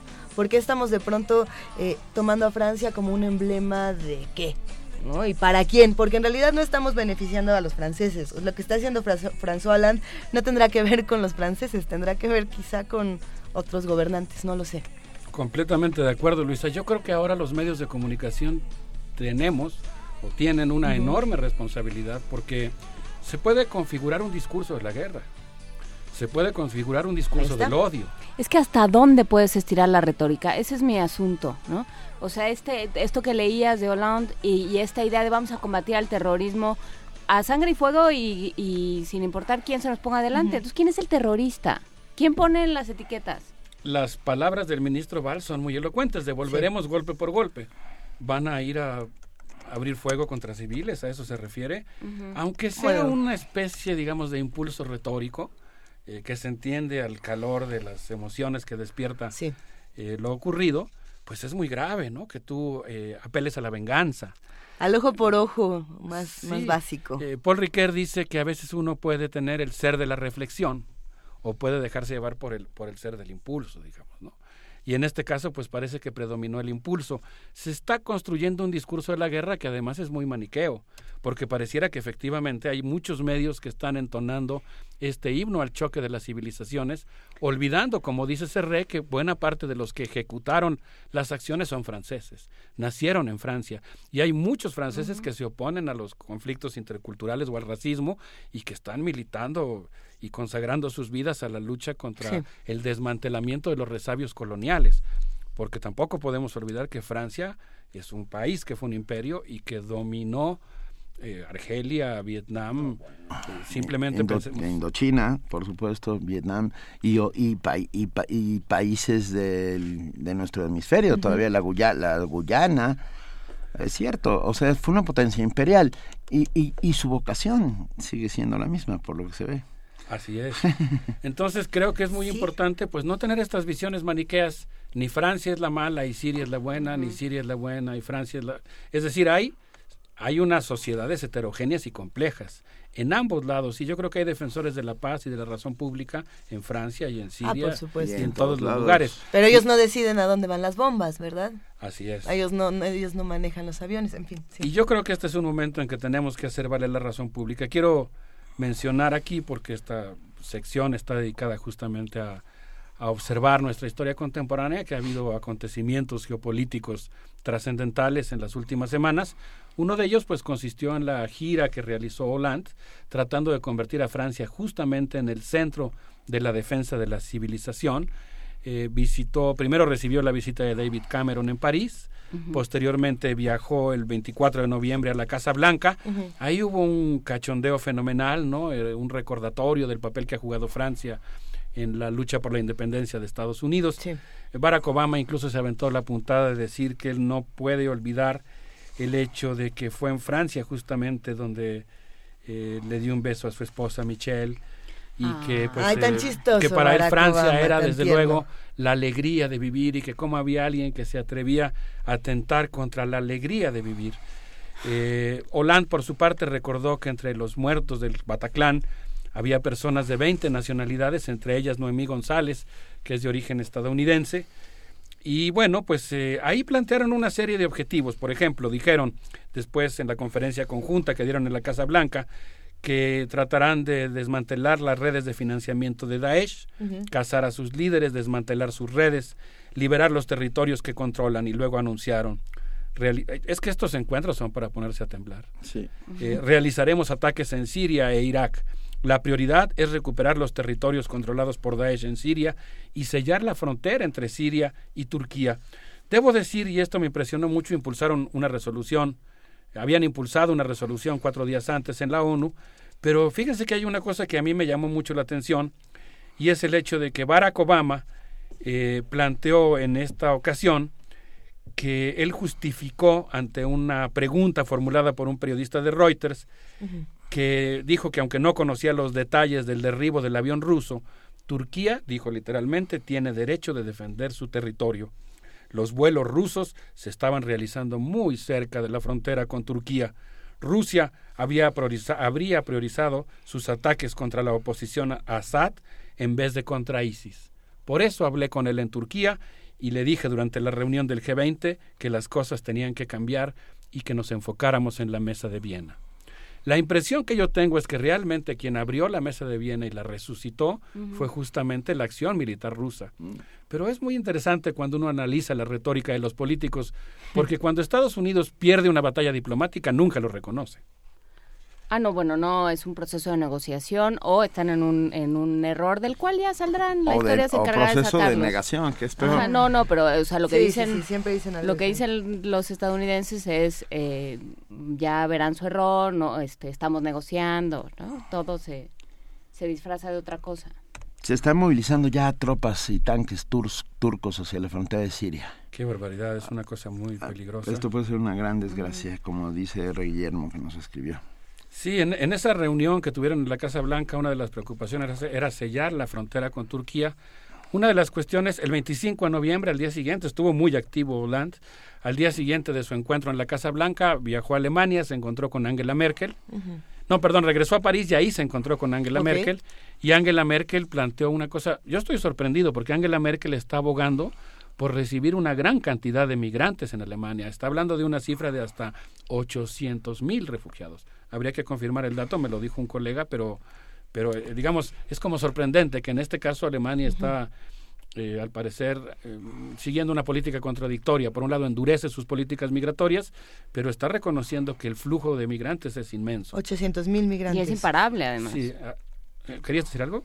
No, es que estaba pensando dos cosas. Por un lado, a Angela Merkel como la mujer del año, según la revista Time, lo cual eh, se, se tiene que, que interpretar de todas las formas posibles, porque bueno, pues es una, es una revista, es un medio muy muy tendencioso, de pronto un poco serio, ¿no? Entonces, bueno, ¿qué, ¿qué, dice eso? Y por el otro lado, los migrantes que no logran llegar porque se mueren en el camino también. Así es. Ahora que después habría que preguntarse qué, en qué beneficia a Alemania y sobre todo en qué beneficia a Angela Merkel recibir a 800 mil migrantes, ¿no? Claro. Tampoco es de gratis, o sea, ah, no, bueno, no, eh, nadie hace nada de gratis, menos, No, menos eso, ella. Eso significa ayuda internacional. ah, todo el mundo va a intentar apoyar eh, al gobierno alemán para hacer Sí, es política dentro y fuera. políticamente política correcta ah, que funciona. Además, que. Alemania está tratando de imponerle una política migratoria muy específica a la Unión Europea. De alguna manera se puede decir que está poniendo el ejemplo, entre comillas, pero está poniendo el ejemplo para regir las políticas de migración y el selle de fronteras. Eh, Angela Merkel, yo, yo he mencionado aquí, y eso creo que es lo que vuelve interesante observar la historia humana, que todos los seres humanos estamos propensos a la sublimación o la degradación. Angela Merkel primero pareció ser un acto reflexivo y dijo, no podemos ir como autómatas a la guerra, en contrapunto con quienes piensan que los robots podrían ser buenos gobernantes. Ella pensó que no se puede eh, ir automáticamente a la guerra, aunque después dijo, ISIS no puede ser convencido con palabras, debemos combatirlo con las armas. Y pues la mala noticia es que unos días más tarde el Parlamento alemán aprobó una misión militar en el extranjero. Ya Alemania está participando en, la, en la guerra en Afganistán y ahora lo va a hacer directamente en el conflicto en Siria. Eh, pues es una situación muy complicada esta que se está gestando. Finalmente, eh, Hollande viajó a Rusia y en Rusia nos encontramos con una posición diferente, una posición interesante. Vladimir Putin planteó que Siria vive dos guerras simultáneas, una civil contra el terrorismo, contra este grupo, eh, Sí. digamos, eh, Contra Daesh. una guerra civil, perdón, que es, no, una guerra civil que es, son todos estos grupos mercenarios impulsados por Arabia Saudita, Gran Bretaña y Estados Unidos y la propia Francia. Es una guerra interna, digamos, entre el gobierno de Bashar al-Assad y la oposición financiada por el exterior, y la otra guerra simultánea que es contra Daesh y los grupos terroristas. Tengo la impresión, es solamente una hipótesis de trabajo, pero documentada en la lectura directa del discurso que pronunciaron tanto Putin como Hollande, que, que Putin obtuvo una gran victoria diplomática porque logró convencer a Hollande, que está jugando el papel de bisagra en las relaciones entre Estados Unidos y Rusia, de que haya una especie de pacto de cese al fuego entre la oposición armada a Bashar al-Assad y el gobierno sirio. Y que esa tregua sirva para que juntos puedan ir a combatir a- al grupo ISIS. Eso, eso sería una gran victoria diplomática de Rusia. No digo que esté bien o mal. Lo que digo es que es lo que ellos propusieron y parece que lograron eh, obtenerlo. Eh, Vladimir Putin declaró que le unía el dolor con los cientos de ciudadanos rusos y franceses que han sido víctimas del terrorismo, igual que las personas de Líbano y Mali. Nos preocupa, señaló, principalmente la venta ilegal de petróleo que están llevando a cabo los miembros de ISIS y que parece ser que hay alguien que lo auspicia. Yo quisiera mencionar, esto no lo dijo Putin, lo, lo digo yo al comparar los dos discursos, que Obama señaló que han realizado hasta el momento ocho mil misiones contra Siria. Yo quiero que alguien se ponga en el papel de la sociedad civil y piense lo que significa que haya ocho mil vuelos de la Fuerza Aérea Norteamericana. Que bombardeen. Claro, algunos van a hacer misiones de observación, de abasto, Pero no etcétera. sabes. Pero, pero un buen porcentaje de ellos debe estar bombardeando. Y la gran pregunta que se están haciendo muchos analistas en el mundo es, ¿y no han bombardeado los pozos petroleros? O sea, no han bombardeado las formas de financiamiento de ISIS después de ocho mil misiones aéreas. Mencionábamos que hay una situación muy tensa y puede haber un escalamiento muy importante de las acciones. El día que, que Turquía derribó el avión ruso, el avión ruso, Sí. yo me estaba acordando de una eh, eh, novela que de la que hemos hablado aquí hace como un año de Tom Wolfe que se llama Lo que hay que tener, ah. que se refiere a los pilotos de pruebas norteamericanos. ¿Se acuerdan esta escena que nos describieron los medios cuando los, los, eh, tripulantes del avión ruso tuvieron que ser catapultados de la cabina y saltar? Tom Wolfe describe lo que es para, una, para un piloto ser catapultado de la cabina y dice más o menos lo siguiente, lo voy a citar. Un piloto de avión caza tiene muchas posibilidades de que en algún momento de su carrera le toque salir catapultado de su cabina. En la era de los cazas a reacción, este catapultamiento significa salir disparado mediante una explosión de la cabina por un artefacto de nitroglicerina que te hace salir catapultado como un proyectil humano. Eso es lo que hace un piloto cuando, cuando en las películas lo vemos como si fuera cualquier cosa. Normalmente sufren muchas lesiones, incluso por el, por el lanzamiento, por la explosión que los arroja fuera de la cabina. Y como recordaremos, eh, uno de los dos pilotos rusos al menos fue ametrallado mientras iba descendiendo en su paracaídas, cosa que está prohibida por las leyes de guerra. Después se aclaró que al parecer quienes dispararon no fueron los turcos que habían derribado el avión, sino los grupos eh, terroristas que estaban en tierra. Pero es una situación muy tensa la que existe actualmente en la frontera entre Turquía y Siria. Y yo quisiera, pues, para terminar, queridos compañeros, pues eh, mencionar algunas cosas que me llaman la atención. Eh, me encontré por ahí eh, una nota de Al Jazeera que me gustó mucho y que sugiere que si Charles Dickens caminara por Damasco, vería seguramente a un amigo de Oliver Twist. Baudin tiene 12 años. Es un niño sirio de Kobán. Como muchos otros niños, adora los autos. Tiene suerte algunos niños volían zapatos, pero él le ofrece su trabajo a los talleres mecánicos de Erbil, la ciudad iraquí en la que se encuentra refugiado. Cuando Imran Khan, el reportero que hace esta nota, le pregunta si extraña la escuela, él contesta apresuradamente, extraño a mis amigos, extraño los libros que cuentan aventuras, extraño mi casa.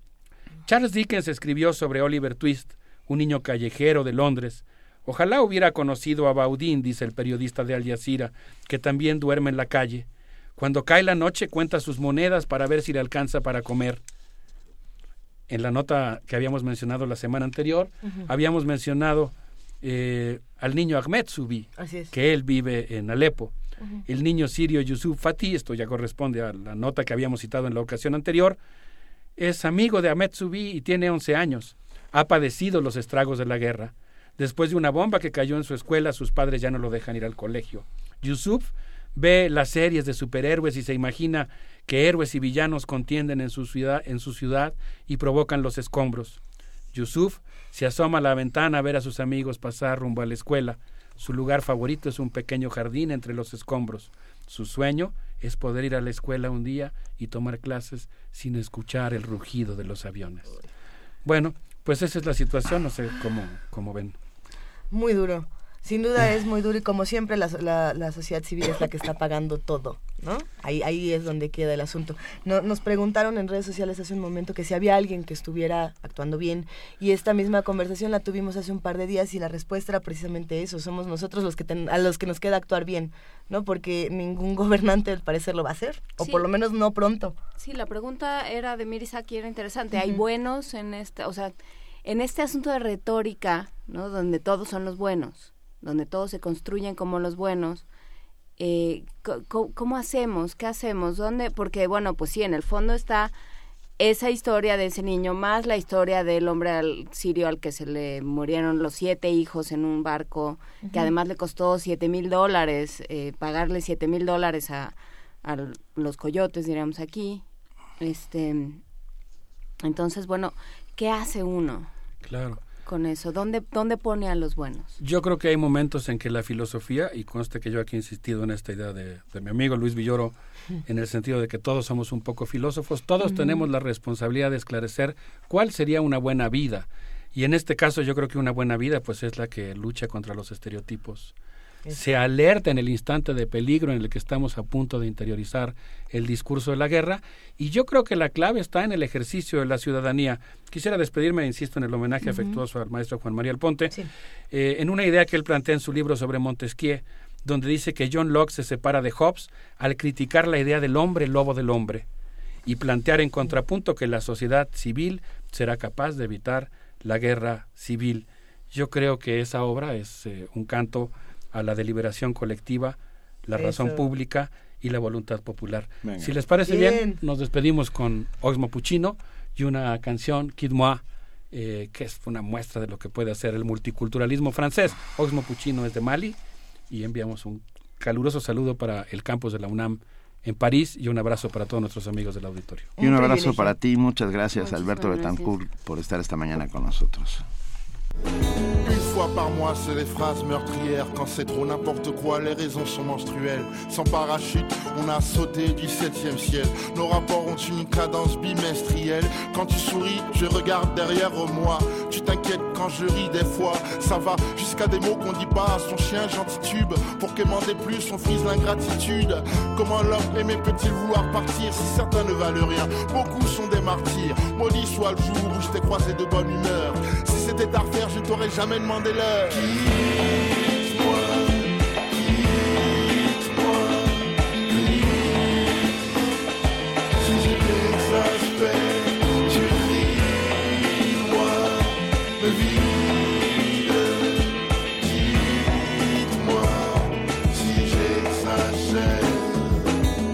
S'allonge la distance, grandit l'amour pour une dispute. Attends le lendemain du retour.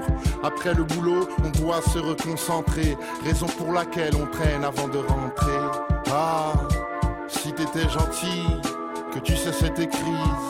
Lady, tu serais pas loin de cette fille pour qui je t'ai prise. Avec une autre, ça sera la même. Allez, fais de moi ton roi, que tu sois ma reine. La vie est dure, mais peut-être belle. Au fond de nous, ce qu'on souhaite, c'est être cool avec celle qu'on aime. Laisse-moi te faire des trésors de petits repas. Si tu es d'accord,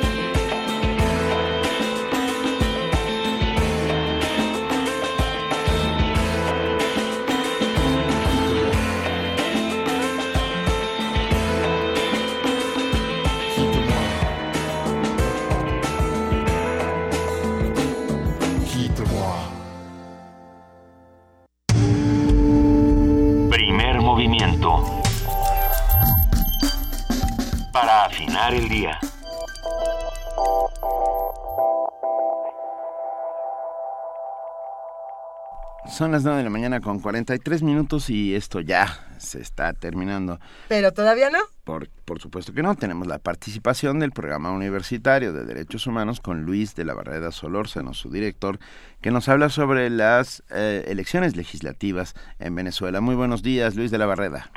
Juan Inés, Luisa, Benito, auditorio de Radio UNAM, buenos días. Buen día. El hartazgo y el coraje vencieron al temor natural, producido por los embates intimidatorios de un gobernante enloquecido que se ha cerrado al poder como la hiedra a la pared. El presidente Nicolás Maduro amenazó abiertamente a los potenciales votantes de que, en caso de que el resultado de las elecciones legislativas le fuera desfavorable, saldría a la calle con las masas a defender la revolución bolivariana. La contienda no fue equitativa, los votos de las regiones que se consideraban con más adeptos al gobierno tenían mayor peso que los sufragios que se emitieran en otras áreas geográficas. El gobierno ha tenido una presencia abrumadora en la televisión y la radio, mientras que la oposición prácticamente tiene vedado el acceso a esos medios. Los periódicos libres casi han sido asfixiados por las dificultades para conseguir papel. Importantes televisoras y radiodifusoras han sido clausuradas. Varios opositores se encuentran presos solo por serlo. Los adversarios políticos son insultados cotidianamente por el mismísimo presidente que los tilda de apátridas y traidores y uno de ellos fue asesinado en un mitin días antes de las elecciones.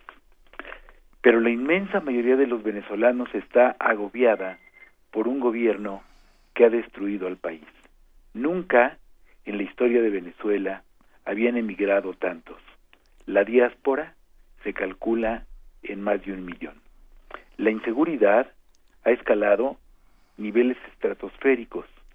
La tasa de homicidios en Venezuela es cuatro veces superior a la mexicana, que es bastante alta. La inflación es la mayor del mundo.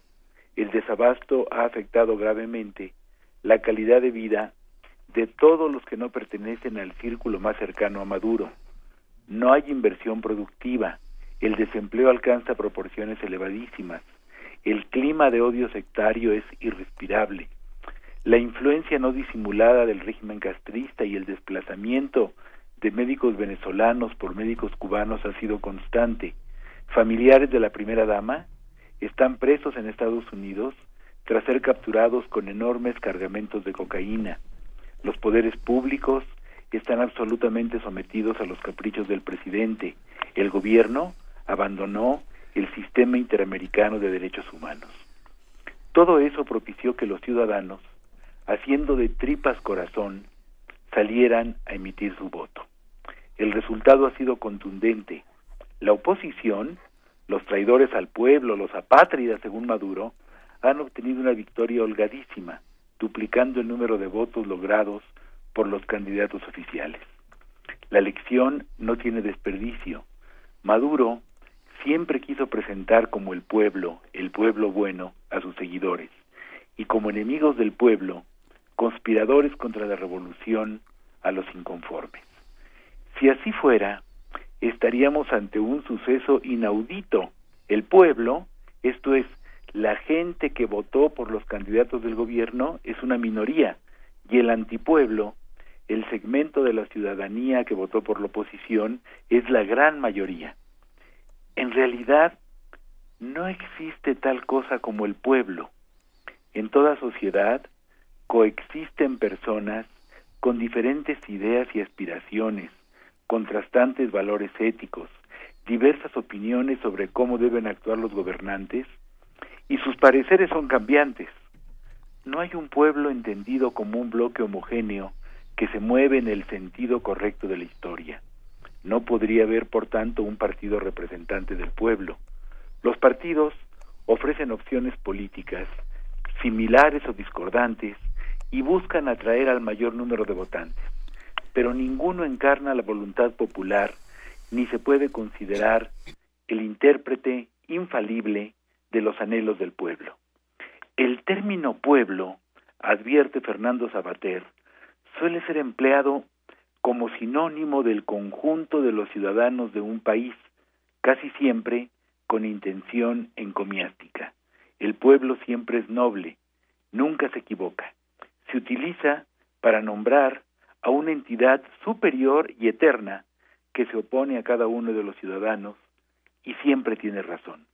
Lo importante es lo que quiere el pueblo, es decir, lo que dicen que quiere los que hablan en su nombre.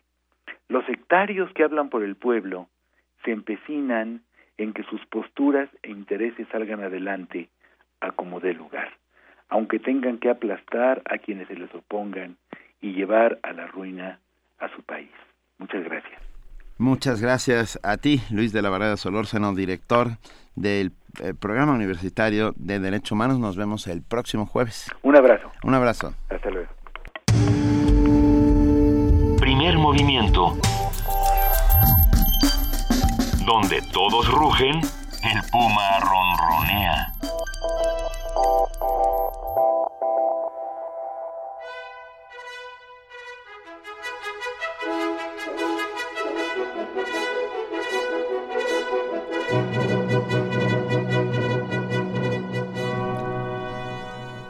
Son las 9 de la mañana con 50 minutos y ya está aquí Tamara Quirós para decirnos qué va a suceder hoy en Radio Una. Hola Tamara. Hola, muy buenos días a todos y a todos los que nos están escuchando.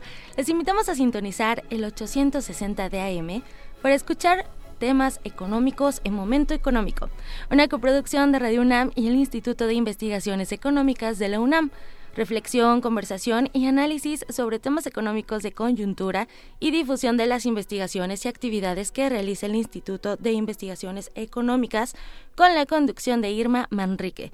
Todos los jueves a las 9.30, así que ya pueden sintonizarlo después de terminar el primer movimiento, claro. A las 5 de la tarde, el cine y la crítica de Carlos Monsiváis. A las 6 inicia la barra de radiodrama con Sherlock Holmes. A las 11 de la noche no se pierdan la cuarta parte de El Perseguidor, de Julio Cortázar, una producción de Juan López Moctezuma en los años 90 en su serie La nave, la llave, la clave, el ave del tiempo. Si les gustan los boleros, no se pueden perder tampoco Conversación en Tiempo de Boleros, serie que recorre la historia del bolero a través de aquellos personajes que han contribuido a su desarrollo. Esto es a las 9 de la noche.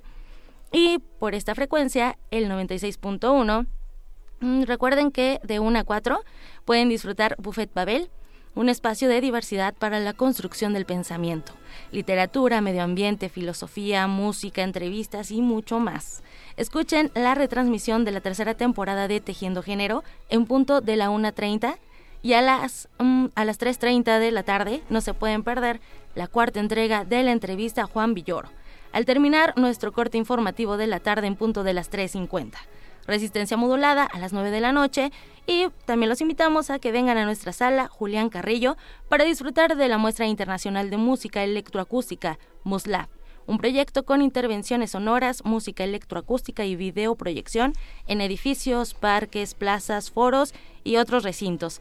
Se puede eh, con esto se propone la recuperación de espacios públicos para la convivencia social pacífica y favorecer a construir la paz en la mente de los hombres y de las mujeres de nuestra sociedad. A las 20 horas, entrada libre. Radio UNAM se encuentra en Adolfo Prieto, 133, Colonia del Valle. Y visiten www.radiounam.unam.mx para mayor información. ¿Dónde es, eso donde nos instauran la paz? Yo quiero. ¿Que nos van a instaurar la paz? qué ventanilla se forma uno para que le instauren la paz? Bueno, pueden venir a la sala Julián Carrillo para ver Muslaf. Es un proyecto que eso propone. Eso lo propone, hay que verlo. Bien, hay que, ¿a qué hora hay que ver qué tal. A las 20 horas y la entrada es totalmente libre. ¿Hoy? Hoy. Claro, sí, es hoy en Radio Una. Así es. Bien. ¿Viste? Gracias, Tamara Quiroz. Gracias a ustedes. Excelente día a todos. Muy buen día. Muchísimas gracias, Tamara. Oigan, ¿y mañana mm. qué va a pasar? A ver, mañana, a ver. Mañana yo ya no voy a estar enferma, entonces ya podemos este, comer más buñuelos y me van a saber más ya rico no va a haber Ya no va a haber buñuelos. Pero va a haber, a cambio de eso va a haber navillas. Vamos a platicar con Alain Derbez sobre este proyecto que rescata. Navillas. Rescata sitios importantes de la Navidad como la, el, como el jazz navideño. Y viene Alain Derbez. Viene Alain Derbez, vamos a tener música, va, va, a estar muy bien. Y vamos a platicar también, porque, porque somos plurales, como nos dice Vanguardia Vieja, y vamos a hablar de exvotos guadalupanos. Este a ver, ¿qué? ¿Cómo que? No, eh, vamos a platicar con Margarita Cires, una investigadora de la, de la Universidad Autónoma de México, la UAM. Hizo un libro bien bonito. Que hizo un libro bien bonito sobre exvotos guadalupanos. Entonces, esta idea de pagar nuestras promesas, de hacer promesas y luego pagarlas, y de, y de ir entregando estas eh, letras, digamos, estas letras de deuda, ¿no? De sí, sí, ya sé que le debo, sí, sí, ya sé. Vengo a pagar mi deuda, que, que conste aquí que vengo a pagarle mi deuda a, a la ventanilla que usted quiera, porque ya, ya vimos que el día de hoy eh, la laicidad se nos ha ido un poco un poco por la borda, pero ahí vamos. Yo la yo tengo Tú un la ancla. mantienes. Muy bien, Benito. Pues sí, todo eso, todo eso va a suceder. Mañana vamos a platicar también de esta eh, de esta muy contada vacuna del contra el dengue que parece que no que sí manó un tropo que sí pero no funciona tan bien pero, Pero- ha habido ahí Sí, vamos a platicar. platiquemos. Vacunas, no vacunas. Es una vacuna francesa. ah, O sea, que- van a hacerle un rap a esta vacuna también a ver si pega o... Híjole. como la espero que- chikungunya. no. Chikungunya. Sabía que le iban a hacer. Sí, la Gracias, primera vez que lo oí, gracias. yo dije, ¿qué es eso? ¿Qué? Uy, sí, bueno. No, esperemos que no suceda un Bueno, rap ni un de- hay reggaetón. maneras sí de que de que tengamos música que no sea Benito cantando el chikungunya. Tenemos Oye, una canción Sí. para despedirnos esta mañana. Yo, Bueno, no saben qué suerte tiene de tenerme cantando. Bueno, una de estas canciones que nos ayudan a curarnos el espíritu cuando hace mucho frío y estamos enfermos y queremos un apapacho musical es la canción This Magic Moment de Lou Reed que tenemos para despedirnos esta mañana. Lou Reed siempre funciona. Siempre. Estoy completamente de acuerdo. Gracias por este programa que es una, no sé para ustedes allá afuera, pero para nosotros es una ristra de momentos mágicos. Y, es un verdadero placer y un privilegio poder estar aquí contando junto con todos cómo es el mundo. Ah, y esto es importante. Gracias, Juana Inés de ESA. Gracias, Benito y Luisa, a todos los que nos escuchan. Gracias a la producción. Juana Inés, Benito, un verdadero privilegio aprender de ustedes cada mañana. Nos despedimos por ahora. Luisa, un verdadero privilegio. Esto fue Primer Movimiento. El mundo desde la universidad.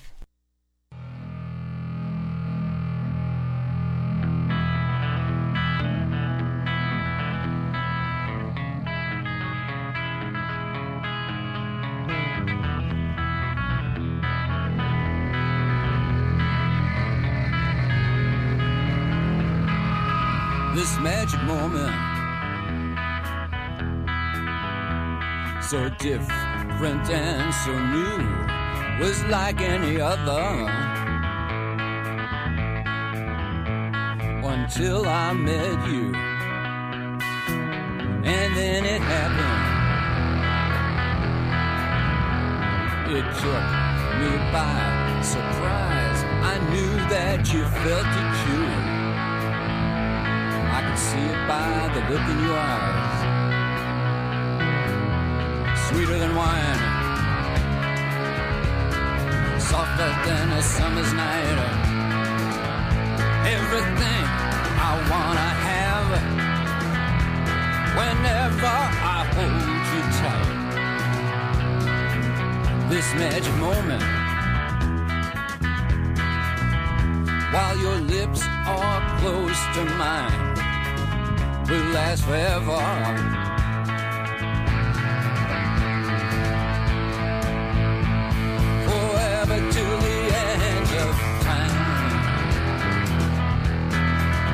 Why won't you dance with me?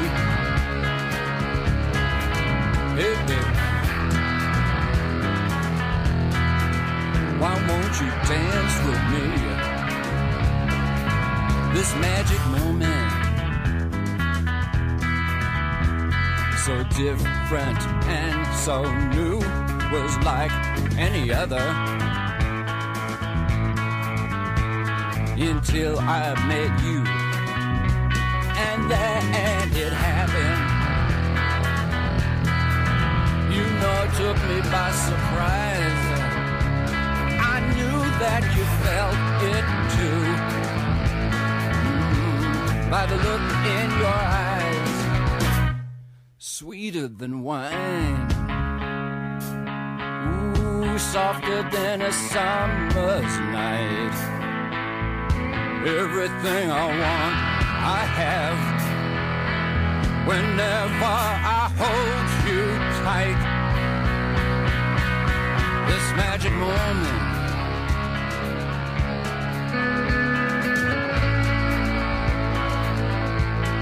Sweeter than wine, softer than a summer's night.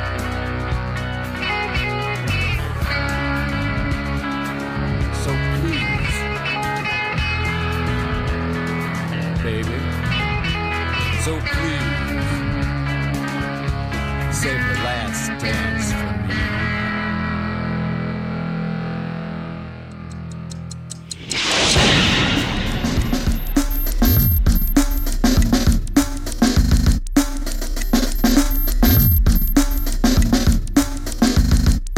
Coordinación de Difusión Cultural de la UNAM y Radio UNAM presentaron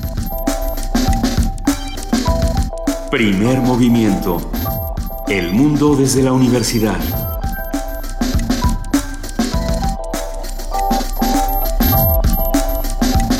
Operación técnica Arturo González. Información Antonio Quijano, Amalia Fernández, Miriam Trejo, Dulce García, Cindy Pérez Ramírez, Cristina Godínez, Abraham Menchaca, Vania Nuche y Patricia Palacios. Producción Silvia Cruz Jiménez, Frida Saldívar, Paco Ángeles, Ameyali Fernández y Tamara Quirós.